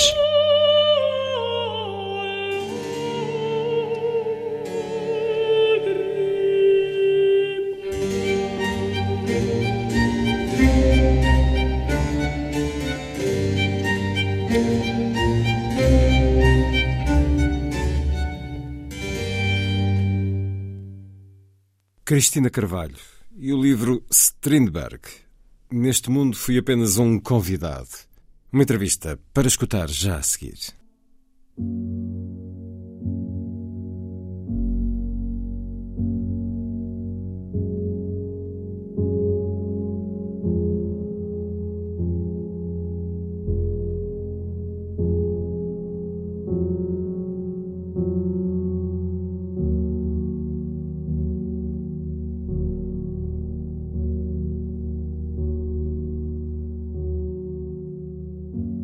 Tal como Ingmar Bergman fez, numa certa altura da sua vida, muito mais tarde no tempo, também August Strindberg tentou isolar-se, mantendo as atividades inerentes aos seus legítimos interesses e às suas interrogações. A desolação foi total, ainda que sempre se tivesse mantido agarrado à vida. Ele desafiava as ocasiões, expunha-se à violência das tempestades da dor, do desprezo, da falsidade, da inveja. E, para isto, é preciso enorme coragem e curiosidade. Não somente essa curiosidade que advém da contemplação das estrelas, que isso é natural, isso vem da natureza, mas todo o interesse que viria de um brotar de qualquer coisa inesperada. Uma errância, um espanto, que podia ou não trazer uma gargalhada ou uma cólica terrível. Tudo o que Strindberg se propôs fazer esteve certo. Cumpriu com as suas certezas e as suas derivas do instinto. Sofreu. Sofreu muito. Teve relativas alegrias cada vez que tinha um filho, cada vez que sabia dos êxitos dos seus livros, cada vez que alguma coisa escrita por si subia ao palco e aparecia por detrás da cortina aberta da boca do cenário, cada vez que sonhava com Quimendo e era possível lá passar algum tempo cada vez que se apaixonava, fosse por quem fosse ou pelo que fosse. A pintura, a escultura, a literatura, a história, a química, a fotografia. August Strindberg deixou gravado em Inferno a sua miséria, a miséria da humanidade e o esforço indescritível para a sua redenção. E é um certo do livro Strindberg. Neste mundo fui apenas um convidado. Livro de Cristina Carvalho, com prefácio de Daniel Sampaio. Chegou às livrarias há poucas semanas com a chancela Relógio d'Água. Cristina Carvalho, depois de muitos outros livros, alguns na senda deste, livros em que entra dentro de vidas, se torna companheira de diferentes autores. Foi o caso de Chopin, de Modigliani, de Selma Lagerlof. Mais recentemente, há pouco mais de dois anos, Ingmar Bergman. Este certo acaba por fazer a ponte com o conterrâneo August Strindberg. Cristina Carvalho, com quem estou à conversa através de uma plataforma digital. Bem-vinda uma vez mais à Antena 2, Cristina Carvalho. Muito obrigada pelo convite, Luís Caetano. É um prazer sempre imenso, imenso, enorme estar aqui, estar aqui, não digo presente, nem cara a cara, nem frente a frente, mas bom. Fica para o próximo livro. Strindberg acharia certamente uh, muita acharia graça a esta fantástico. forma de comunicar sim, sim, e provavelmente tornar-se-ia um praticante fervoroso porque ele gostava ele gostava da novidade, ele gostava do que era novo, ao mesmo tempo que era um exímio prescrutador da alma humana. Porquê é que me dizia antes de começarmos a gravar esta conversa, Cristina Carvalho, que este foi o livro que mais prazer lhe deu escrever? Por uh, ter encontrado uma pessoa uh, que, eu já conhecia superficialmente há tantos anos, de, de, coisas que tinha vindo a ler eh, dele, pequenas peças de teatro, o, aquele livrinho publicado pela Livros de Bolsa Europa América, ah. um, que é o Gente de Hemsol. Hemsol é o nome fictício que ele criou para a ilha de Chimendou. Esse livro foi publicado em Portugal nos livros de Bolsa Europa América. Foi, foi, já, mas há anos 70. Claro, anos 70. mas foi considerado o, foi o, livro mais bem sucedido da Augusto Strindberg. O não? livro mais bem sucedido, sucedido, tanto quanto eu me apercebi, tanto quanto sei, eh, dela de Strindberg. O Salão foi Vermelho? O Salão Vermelho, sim, o Salão Vermelho. Esse está disponível numa edição recente. Está, da, esse sim, da E Primatur. Daí Primatur. Exatamente. Mas não tinha ideia que o outro tivesse sido publicado em português, portanto, se foi, apesar Foi. de tudo, pode-se encontrar. Ou numa Anos biblioteca 70, ou de outra forma. alfarrabistas, sim, Sim. o meu está desfeito, o meu está desfeito, que é tão antigo e, não desfaz-se realmente, mas. Mas, hum, Mas essa, esse especial prazer na escrita, depois de já ter escutado sobre outros autores, outras personalidades tão fortes, tão intensas e que lhe deixaram marcas profundas, porquê em concreto Strindberg eh, sentiu mais afinidades com ele do que com Bergman ou Lagerlof? Sim, senti, senti, senti mais afinidades com ele. Que eh, afinidades? em, certas, eh, em certas situações de. de, por exemplo. hum, eh, não, eu não quero estar a falar disto. Não, não vou falar. Não vou. Bom, eu, eu sentia realmente bastantes afinidades. Eh, ele era uma pessoa eh, dotada de, de ap- apetências incríveis, de, de- de- como, como, como foi dito, para a foi- ele foi pioneiro na fotografia, ele tem quadros nos principais museus Diz-nos que tem um quadro no Louvre e no Museu d'Orsay. Tem, tem. Ah, Sim, que já organizaram sim. exposições em Inglaterra também. Sim, sim, sim. E sim, no Japão. A maior parte de nós não terá essa noção da, do Strindberg pintor. Uh, não, as, não, as pessoas não, tanto que eu, quando eu me tenha percebido, o Strindberg é conhecido pouco em Portugal, pouco, e uh, mais na, na, na, no- na área do, do teatro. do teatro. dizer, Menina Júlia tem, teatro. tem subido à cena com de anos a anos, basicamente. Mas é, sim, é realmente pouco mais não- do que isto. É pouco mais, é pou- não, sim, é pouco mais. Ele, ele, ele, a fotografia, por exemplo, foi, foi uma área que ele explorou e criou e desenvolveu, ele construiu a sua própria máquina fotográfica, ele, o que nós hoje chamamos selfies. Ele tem mais de 4 ele, mil. ele fez muitos selfies. autorretratos. mais, que estão no Museu Nórdico. Ele, quer dizer, ele, eh, ele depois hum, ele entregava-se, ele ia até ao fundo da questão e nisso faz-me lembrar algumas pessoas que eu, que eu conheci, enfim, que de facto entregavam-se a estas, a estas zonas artísticas e sei lá, estou-me a lembrar, não quero fazer comparações porque as pessoas não, não são comparáveis de todo, mas por exemplo o meu pai fazia aqueles livrinhos, escreveu aqueles livrinhos da ciência para todos, não Seu é? pai, Rómulo de Eh, Carvalho. Róm- Rómulo de Carvalho, Ciência para Todos, e eu lembro-me dele, eu era criança, teria 9, 10, 11 anos, lembro, ele a desenhar, a desenhar até se babava a desenhar as capas dos, dos- ele O prazer que ele tinha no desenho. próprio. Sim, sim. E, e desenhou muita coisa em muitos livros. Ele, ele próprio desenhava. Ele cantava lindamente, ele, ele desenhava. Estou a falar, estou a falar de Do seu pai. Bom, mas. Strindberg ah, eh, eh, era, era um homem para, para todos os interesses. Podemos falar aqui de um Sim. hedonista atormentado? É atormentado, completamente atormentado. E um hedonista, ele, ele vivia a vida buscando o prazer. Sim, naquilo sim. que- Ele Buscando o prazer, não. Eu acho que não, é, não buscava o prazer. Eu acho que ele, ele Praticava-o. ia de encontro ao drama, à infelicidade. Aquilo tudo lhe corria mal. Tudo lhe corria Mas mal. isso era Quando- o, destino. Agora, eh, ele tinha prazer eh, na vida ou não? Eh, não acho que tivesse. Não, não, não achei que tivesse. Não, ele teve, teve muitas. Ele teve, casou três vezes. Sim, teve- ele, ele procurou muitas, tinha uma, uma Sim, apetência, uma apetência Sim, muito sim. forte e regular era- pelo sexo feminino.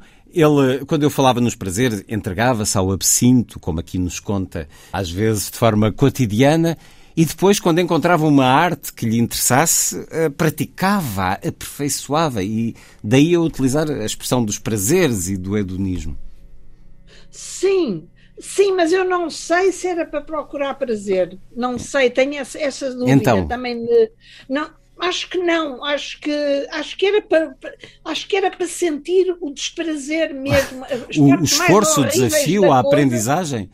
Acho que sim. Aliás, há aí um capítulo que está logo nos primeiros, nas primeiras páginas que ele, ele, que ele está a caminhar no cais, num, num, dos inúmeros cais que, que há em Estocolmo, ele adorava a cidade, amava a sua cidade, e, e ele encosta um, um, pobre passante, assim bem nutrido, com sobretudo, encosta-o à parede e a, rouba-lhe, tenta roubar-lhe a carteira e rouba, mas Sim. só por, para fazer aquele ato do roubo. O Munch, que estava sentado no banco a assistir a tudo, outro bêbado, tal e qual, os dois mais que bêbados, e, e, ele rodeado daquela gente toda.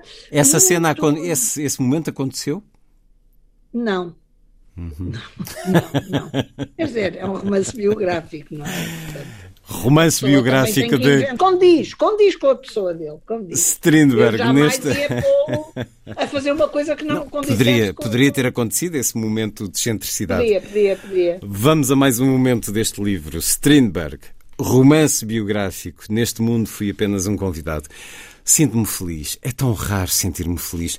Saí da Suécia em setembro de 1883. Tenho 34 anos. A minha mulher Siri Está à espera para muito breve do nosso terceiro filho. Já temos duas meninas. Karin, com três anos, e Greta, com dois. É claro que Siri está assustada. Teme pela viagem em si e pelo parto, brevemente. Além de que, por agora, por mais uns tempos, a sua carreira de atriz fica seriamente comprometida. Teria de saber falar a língua do país onde estamos, seja ele qual for, e isso não se aprende de repente. Mas é assim a vida. Muita sorte temos nós. Vivemos com bastante desafogo económico, por enquanto, graças a todo o dinheiro que fui ganhando com as minhas publicações de livros e de artigos nos jornais. Não é uma vida fácil, esta dos escritores, mas eu sou bom.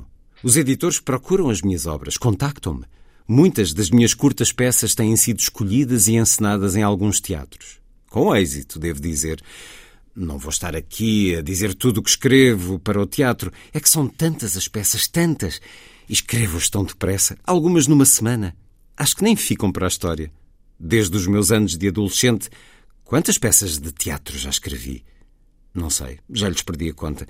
Todas podem ser representadas. Escrevi sempre todos os géneros. Poemas, peças de teatro, crónicas, prosas curtas, avulsas e mordazes, romances, contos, críticas, tudo. Escrevi acerca de tudo o que era possível escrever. Sempre critiquei, muito pela negativa, a sociedade sueca do meu tempo, e essa característica da minha escrita incomodava imenso certas pessoas. Algumas diziam que liam e que falariam comigo mais tarde. Nunca o fizeram. Aldrabões amedrontados, no fundo. Por outro lado, eu chegava a impor respeito em muitas áreas importantes da vida cultural, política, social. Realmente, ninguém dizia verdades.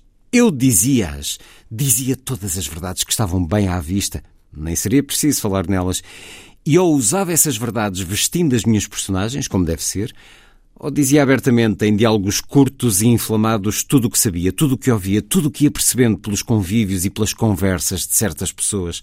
Nem sempre isso era possível, pois toda a gente me evitava.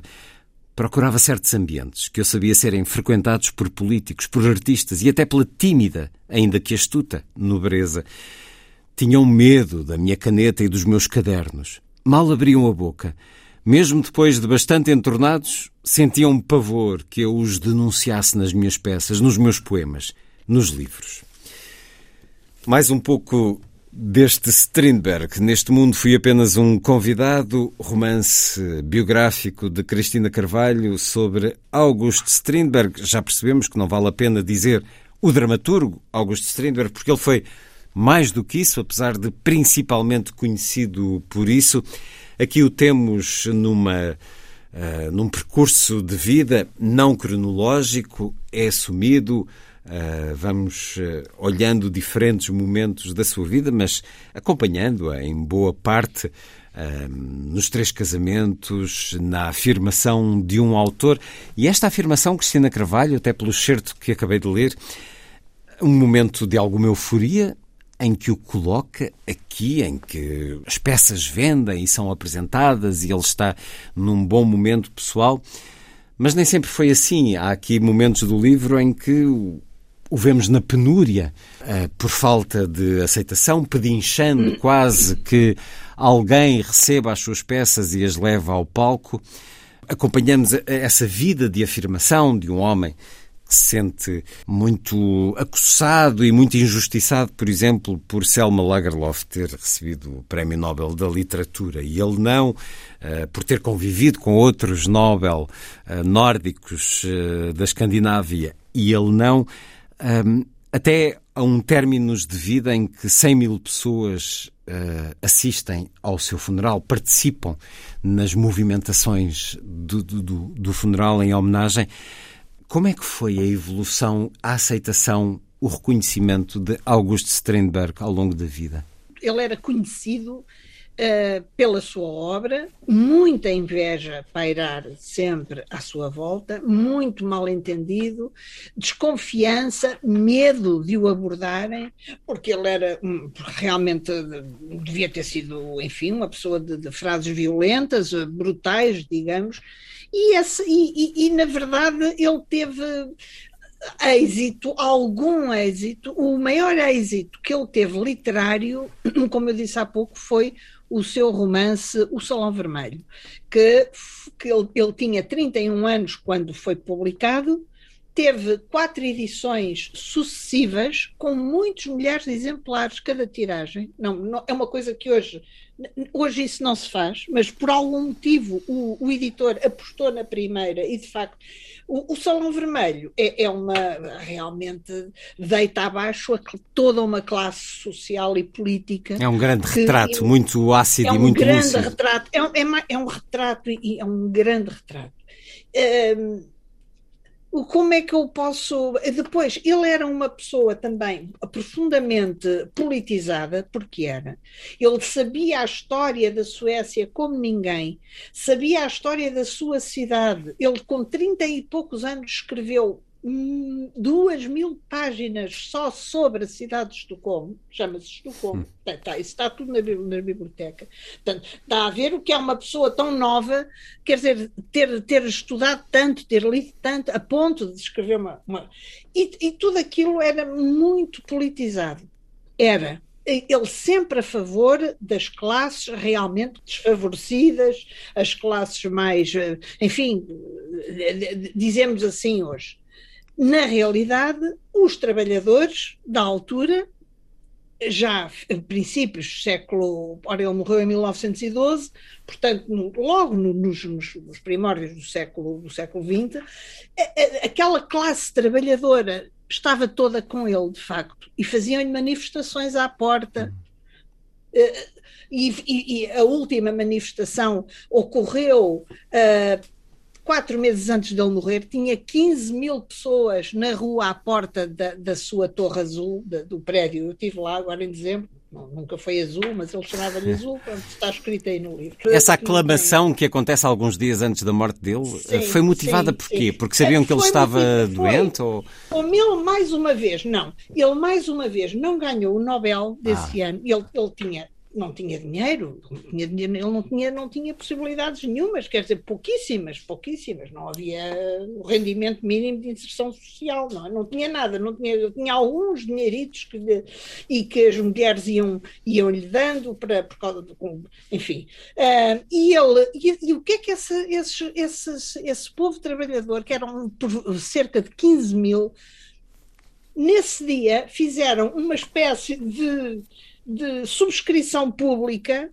entre eles e arranjaram-lhe muito mais do que, do que o dinheiro do Nobel e foram-lhe entregar. Ah, isso é, é, é, realmente é lindíssimo. Quer dizer, para a altura é uma, é uma novidade, não, não, se, não, não, não se fazia em um sítio daqueles. Portanto, essa concentração foi, foi proporcionou-lhe o, o que deram-lhe imenso, deram-lhe bastante dinheiro e esse dinheiro ele dividiu pelos filhos, todo, dividiu pelos filhos, ainda deu bastante a associações daqui e da lá e não sei o que, ainda ficou com algum para, para si.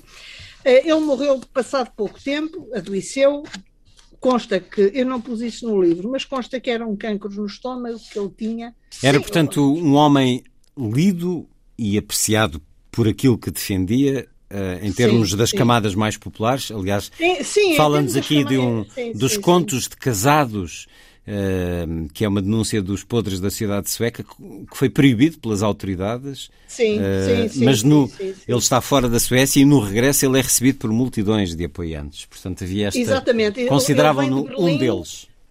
Sim, exatamente. Ele, vem, ele chega de comboio, vem de Berlim, se não estou em erro, chega de comboio e é aclamado por milhares de pessoas na estação. Quer dizer, isto, isto vale muito. É, é, é evidentemente que ele se sentiu apoiado e confiante, sobretudo confiante. Agora, ele queria sempre mais, não é? Queria sempre mais, porque era um desajustado, porque era um insatisfeito, porque trabalhava imenso, porque trabalhava naquilo que queria e naquilo que gostava. Hum. E porque era também um homem. Porque era também um homem de equilíbrio psicológico muito instável. Estamos aqui a exatamente, falar de alguém com, com questões de doença sim, mental. Sim. sim, sim, eu acho que sim. Eu acho a sua personagem uh, assume-o essa loucura, sou, essa sim, loucura. Sim, eu acho que sim, eu acho que sim. Que alguns acho dizem que, que, é necessária para a criação, mas no caso sim, dele ia para além disso. e quem sabe isso proporcionou-lhe também tanta variedade, hum. tanta, tanta aptidão para tanta coisa tão diferente, quer dizer, desde a alquimia, à, à fotografia, à pintura, ao, a, à, à, à, escrita, ao próprio teatro. Eu não sei, eu acho que, que, uma pessoa tem que ter um bocadinho de esquizofrenia para ser tão bom. É, se, segundo Cristina Carvalho, ele assumia que se fartava depressa das coisas. Das coisas sim. e se calhar das pessoas sim. também. Sim, das coisas e das pessoas, eu, eu acho que sim.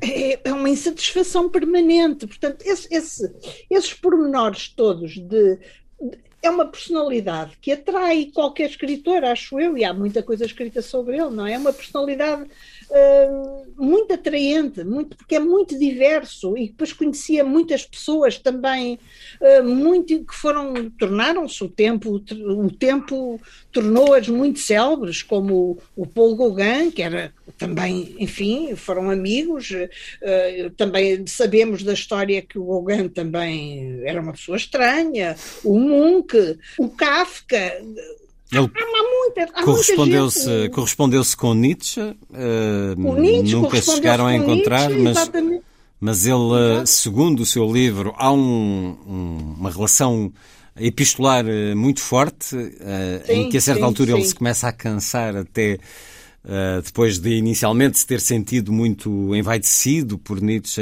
se ter interessado por ele, acaba por se cansar. Mas falamos aqui de facto de alguns loucos desse tempo, Gauguin, de facto, e Munch. E depois há aquela célebre lenda, para mim, para mim, a lenda, mas, mas quem sou eu? Eu só, só escrevi sobre ele, mas não, nunca o conheci, não é? Tenho pena, mas realmente não o conheci. Mas há aquela lenda de que ele era misógino. Hum. É uma hum. lenda que se criou à volta de, de, de Augusto Strindberg. Mas não é, não, apesar de se notar neste livro alguma defesa uh, sustentada por parte da autora, a verdade é que ele uh, proferiu algumas afirmações misóginas sobre as ex-mulheres, sobre Selma Lagerlof, não? não Luís Caetano é assim, ele, ele é preterido por um prémio, ele é posto ao Nobel sete vezes. Às tantas ganha-lhe uma mulher, a primeira vez uma mulher homossexual ainda por cima, quer dizer, bom, a criatura entrou em parafuso. Bom, não pertencemos ao clube dos que fazem julgamentos históricos. Ele diz uh, uh, afirmações como uma mulher livre e independente só serve para revelar a sua inferioridade perante o homem. Isto tinha um bocado a ver com as relações dele quando terminavam mal. Terminavam, ele, são coisas não sei onde é que ele dizia isto, se em alguma revista, Sim, se em alguma são obra. Frases de, são frases agrestes que, que, que qualquer pessoa, que qualquer, qualquer pessoa diz, ou o homem em relação dizer, à mulher, ou a mulher em relação ao homem. Não propriamente dizer, qualquer pessoa. Uh, está bem, está bem. Foram momentos menos felizes e menos refletidos, sim, sim. pelos quais ele naturalmente sim, tem também que ser responsabilizado. Agora, eu, eu, mas Por outro lado, quando a pessoa começa a ver a vida dele e a relação que ele teve com as suas, com, com quem casou, com as. Com Foram as três pessoas, mulheres, todas elas mulheres fora do padrão habitual, especialmente à época. Fora do padrão, completamente Mulheres eh, padrão. muito determinadas, muito senhoras de seu nariz. Todas lésbicas, não é? Para além disso, Bom, não, mas, é o que, mas, isso é importante. ou pelo menos é escolhia? ambivalentes Porquê- nas escolhas. Porquê é ele escolhia não? Porquê é que as coisas aconteciam assim? Escolhiam-se uns aos outros, escolhiam-se uns aos outros. Porquê é que as coisas aconteciam assim?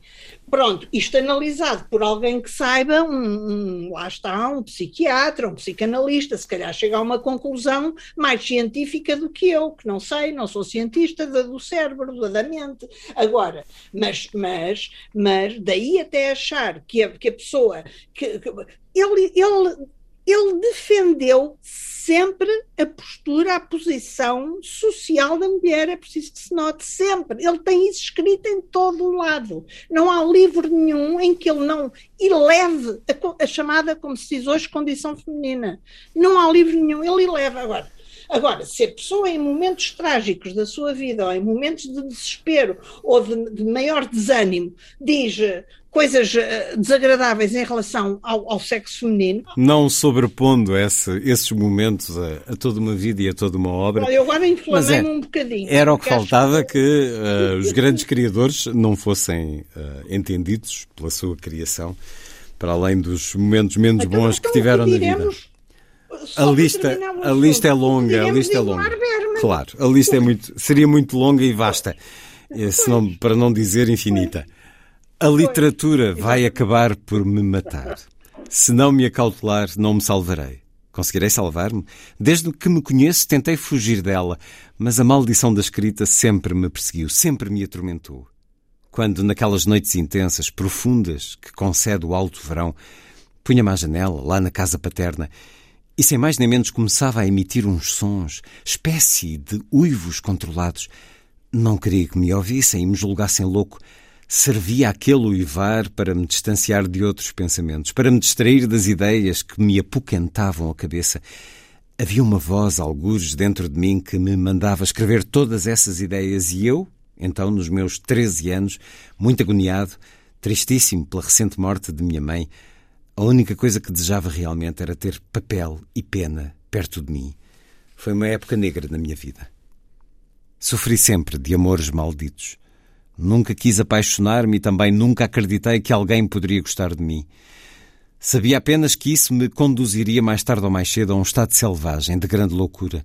E também sabia que, de certo modo, esse estado de mente me fazia falta. O mistério da minha literatura passa por aqui.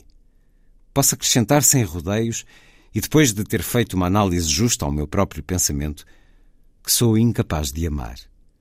O amor, para mim, seria o equivalente a uma morte brusca e misteriosa. Uma espécie de ataque de coração, coisa repentina, imparável, de retorno impossível. Então ele era incapaz de amar as mulheres? Ele achava, achava que sim, pois ele era tão mal sucedido eh, que ele, ele, ele achava que sim. Quem é que ele amava? Quem é que ele sentia realmente que amava? Os filhos.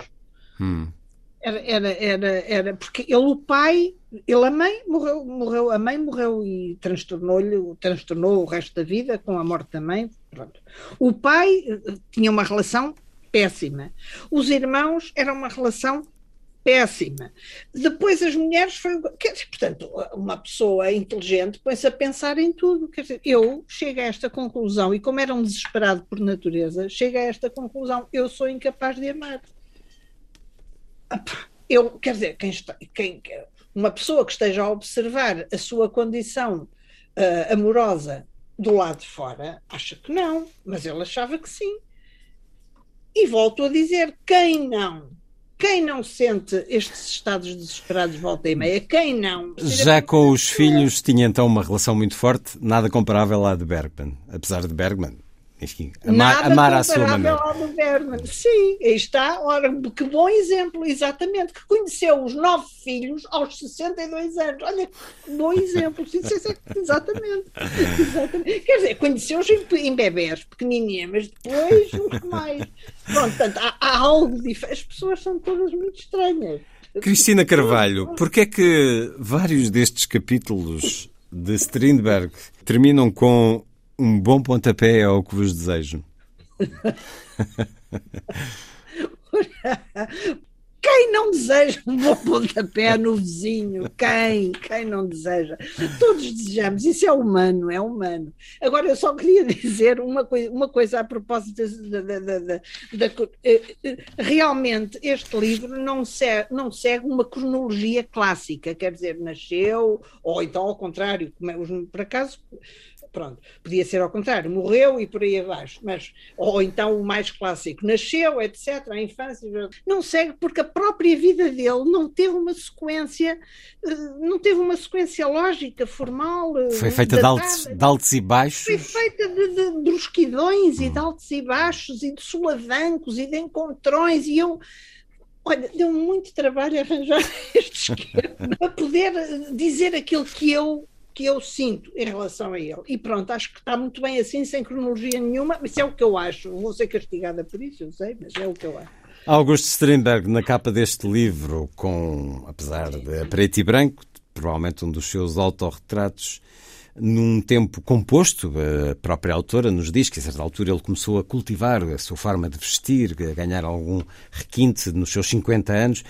Aqui o temos neste preto e branco, mas com os olhos a darem-nos eh, bons indicadores desse olhar de pedra azul, olhar líquido, tom puríssimo. Assim nos vai descrevendo a autora, naturalmente encantada, com os olhos de August Strindberg. Apesar dele ter um feitio dos diabos, como também aqui nos é referido, um homem que uh, não se deixava fotografar a sorrir, mas sempre com este olhar intenso, que viveu em mais de 25 casas. Isto tinha a ver com o caráter também meio esquizofrénico dele, se não completamente, ou era mesmo uma questão de relacionada com os tais altos e baixos. Quando ele não tinha dinheiro, saía de casa e ia para uma casa muito mais barata. Havia assim uma espécie de descartar prático das casas. Era só por isso? Sim, ou porque sim, precisava de mudar também? Em, eu creio que foram ou 22 ou 23 casas, sim.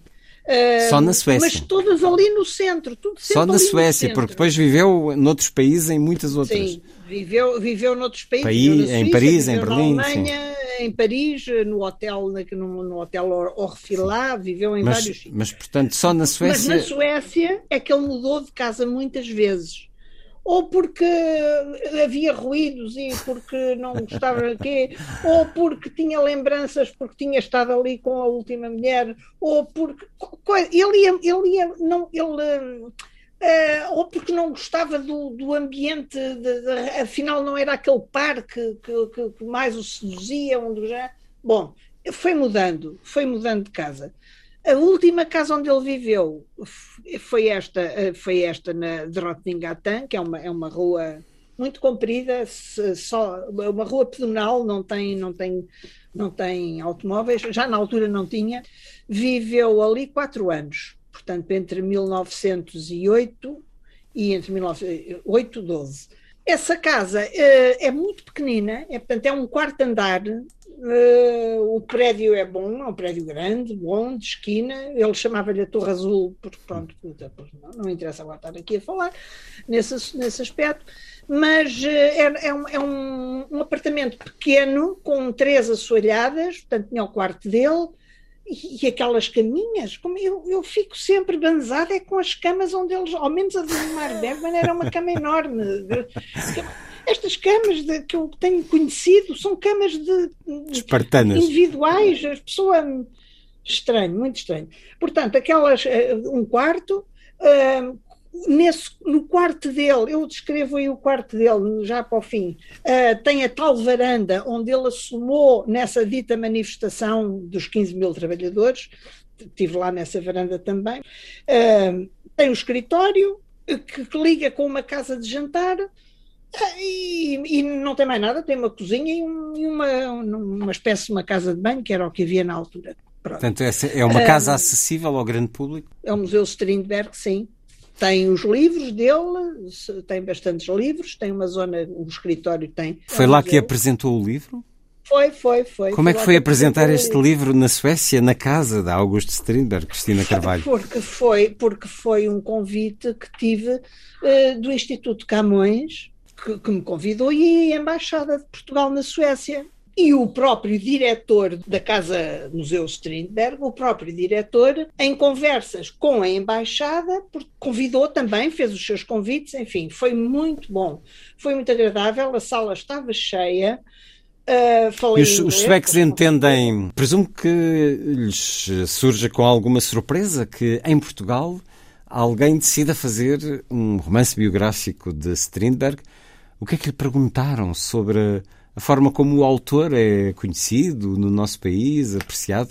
Bom, perguntaram isso realmente, eu, eu disse aquilo que pensava, ou que, sabia, que julgo saber, não é? Que não é conhecido no nosso país, realmente é muito pouco conhecido, Sim. a não ser pela zona, de, de, como digo, do teatro, claro.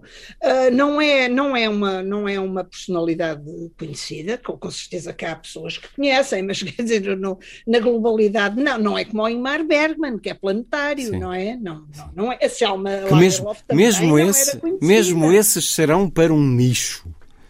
Não vamos dizer que Bergman não é para o grande público. Bergman é para cinéfilos. Não, sim, mas, uh, nome, mas Strindberg, Bergman... eu, eu, no fundo, ao perguntar-lhe isto, uh, como, como os suecos terão tido certamente curiosidade, é, houve também aqui um arrojo seu, um ato de alguma coragem, porque propõe-se contar-nos uma vida de um homem que poucas pessoas conhecerão, terão lido, terão assistido a uma peça. Neste momento de Strindberg, há três livros disponíveis, vá lá. Uh, o Salão Vermelho, editado pela Iprimatur. Uh, Inferno também, um dos seus... Sim. Uh, Sim. O seu livro maldito, de certa maneira, também com essa notável, por essa notável Sim. chancela Sistema Solar, e Menina Júlia, que é uma peça. Menina Júlia, o Pelicano também. Sim, Uh, mas disponíveis, creio que estão estes. Eu acho que é um bocadinho, não digo um ato de loucura, enfim, uh, mas, uh, mas quer dizer, é um risco. É um risco, tendo em conta que. Era um encontro que tinha que ter. Eu pergunto-lhe isto porque é, é, muitos romances biográficos que, que, estão nas livrarias já correram todas as dinastias dos reis e rainhas portugueses. Agora pratica-se muito também a biografia menos romanceada sobre alguns dos grandes nomes da cultura portuguesa das últimas décadas. Sim. A Cristina Carvalho vai a Selma Lagerlof, a Modigliani, a Strindberg. Até mesmo a Chopin. E é mesmo Chopin. Chopin. Mas aí Chopin estamos já noutra. Chopin é, é absolutamente universal. Não, sim, mas. Então, e, e, o Bergman também é. Eu continuo a achar que Chopin, Chopin é muito mais universal do que Bergman. Sim. em termos de conhecimento e de apreço por parte de um grande público? Oh, Luís, é, eu, eu só tenho a agradecer. Eu tenho uma editora que vai acolhendo estes, estas minhas loucuras, porque realmente pronto, eu não comecei a escrever ontem, também tenho alguns, já tenho algumas cartas dadas, as pessoas também eh, conhecem o meu estilo. Agora, eu, eu realmente não, não passa pela cabeça, não, não, tenho toda a consideração possível e imaginária, mas quero toda, toda a consideração, toda. E quem me conhece sabe que isto é verdade. Agora, não me passa pela cabeça escrever a história da Dona Maria I, não, não me passa pela cabeça. Até porque já deve, já deve existir quatro ou cinco livros sobre, sobre ela nos últimos anos. Um encontro de amor sem limites. É assim o, o, seu tempo de escrita? Foi semelhante aos outros, apesar de, de lhe ter dado mais prazer, como dizia no início? Sim, mas sim, sempre semelhante, sim, sempre semelhante. Vai seguir nesta senda já? Ou vai fazer uma pausa nestas vidas romanceadas? Já mergulhei noutra, noutra personalidade. Vida. Portanto, já noutra mergulhou vida. noutra já vida? mergulhei noutra vida. Portanto, isto é assim, é, é, normal que isto aconteça para quem escreve, as pessoas eh, gostam de, gostam de...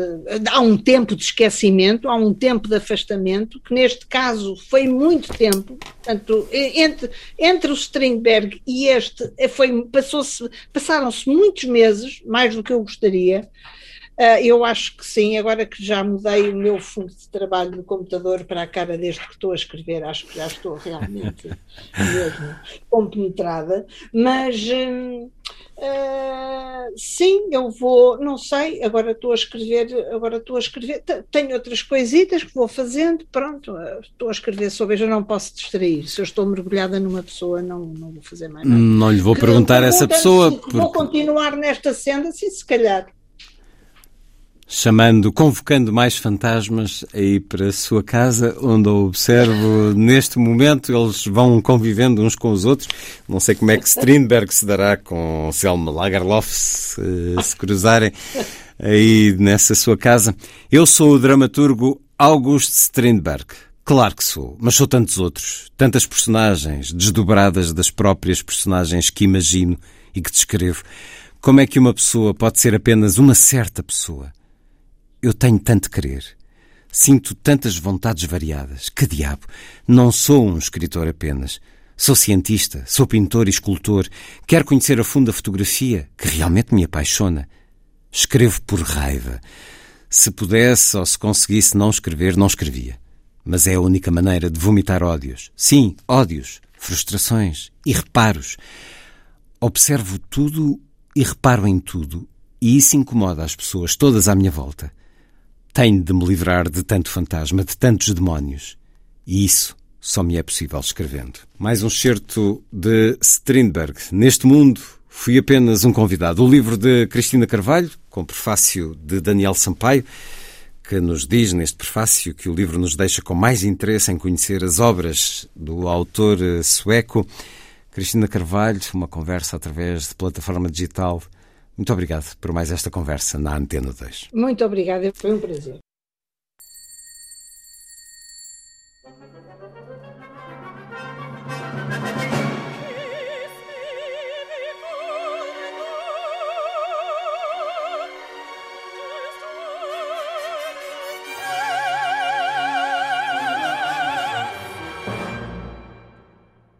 Je vous en prie, mademoiselle.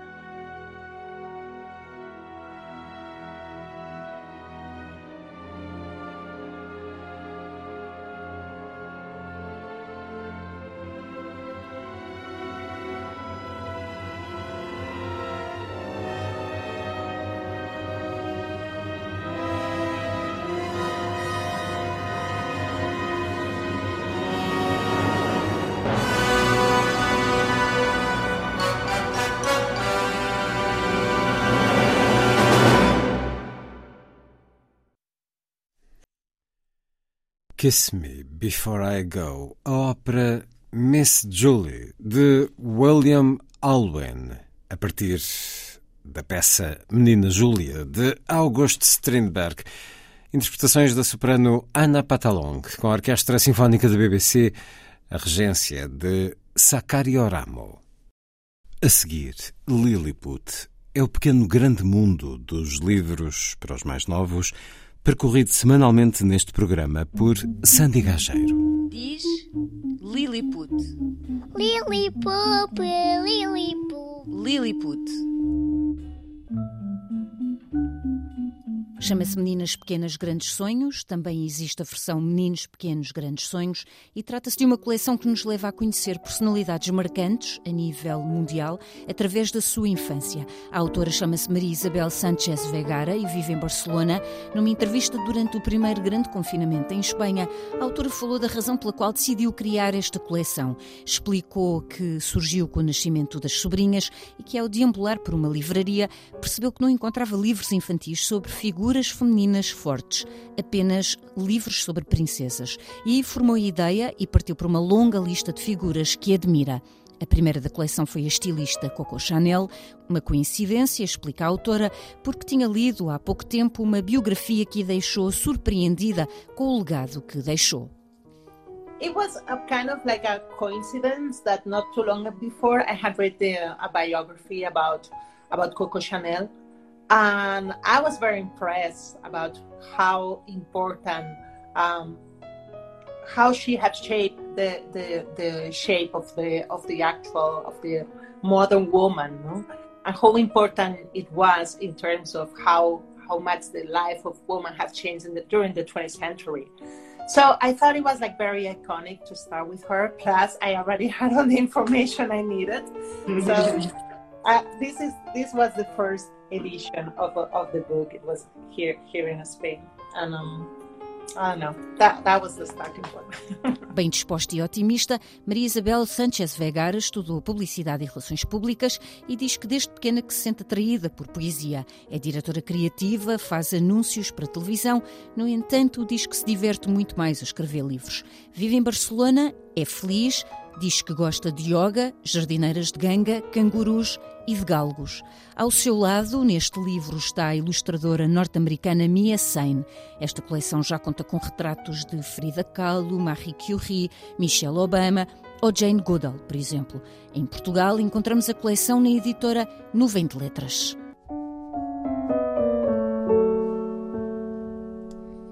Já a seguir, o Rigoletto de Giuseppe Verdi, em direto do Metropolitan de Nova York, com a apresentação em estúdio de André Cunha Leal. Foi a força das coisas. Assim, obrigado por estar com a rádio.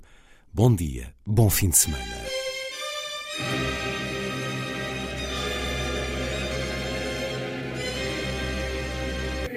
A força das coisas.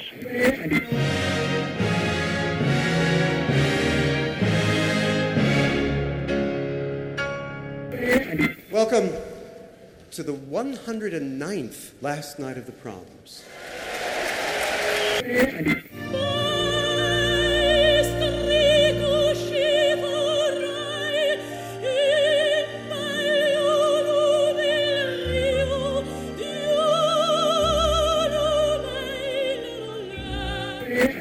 Com certeza, Bach, Mahler, Shostakovich. Um programa de Luís Caetano. 12.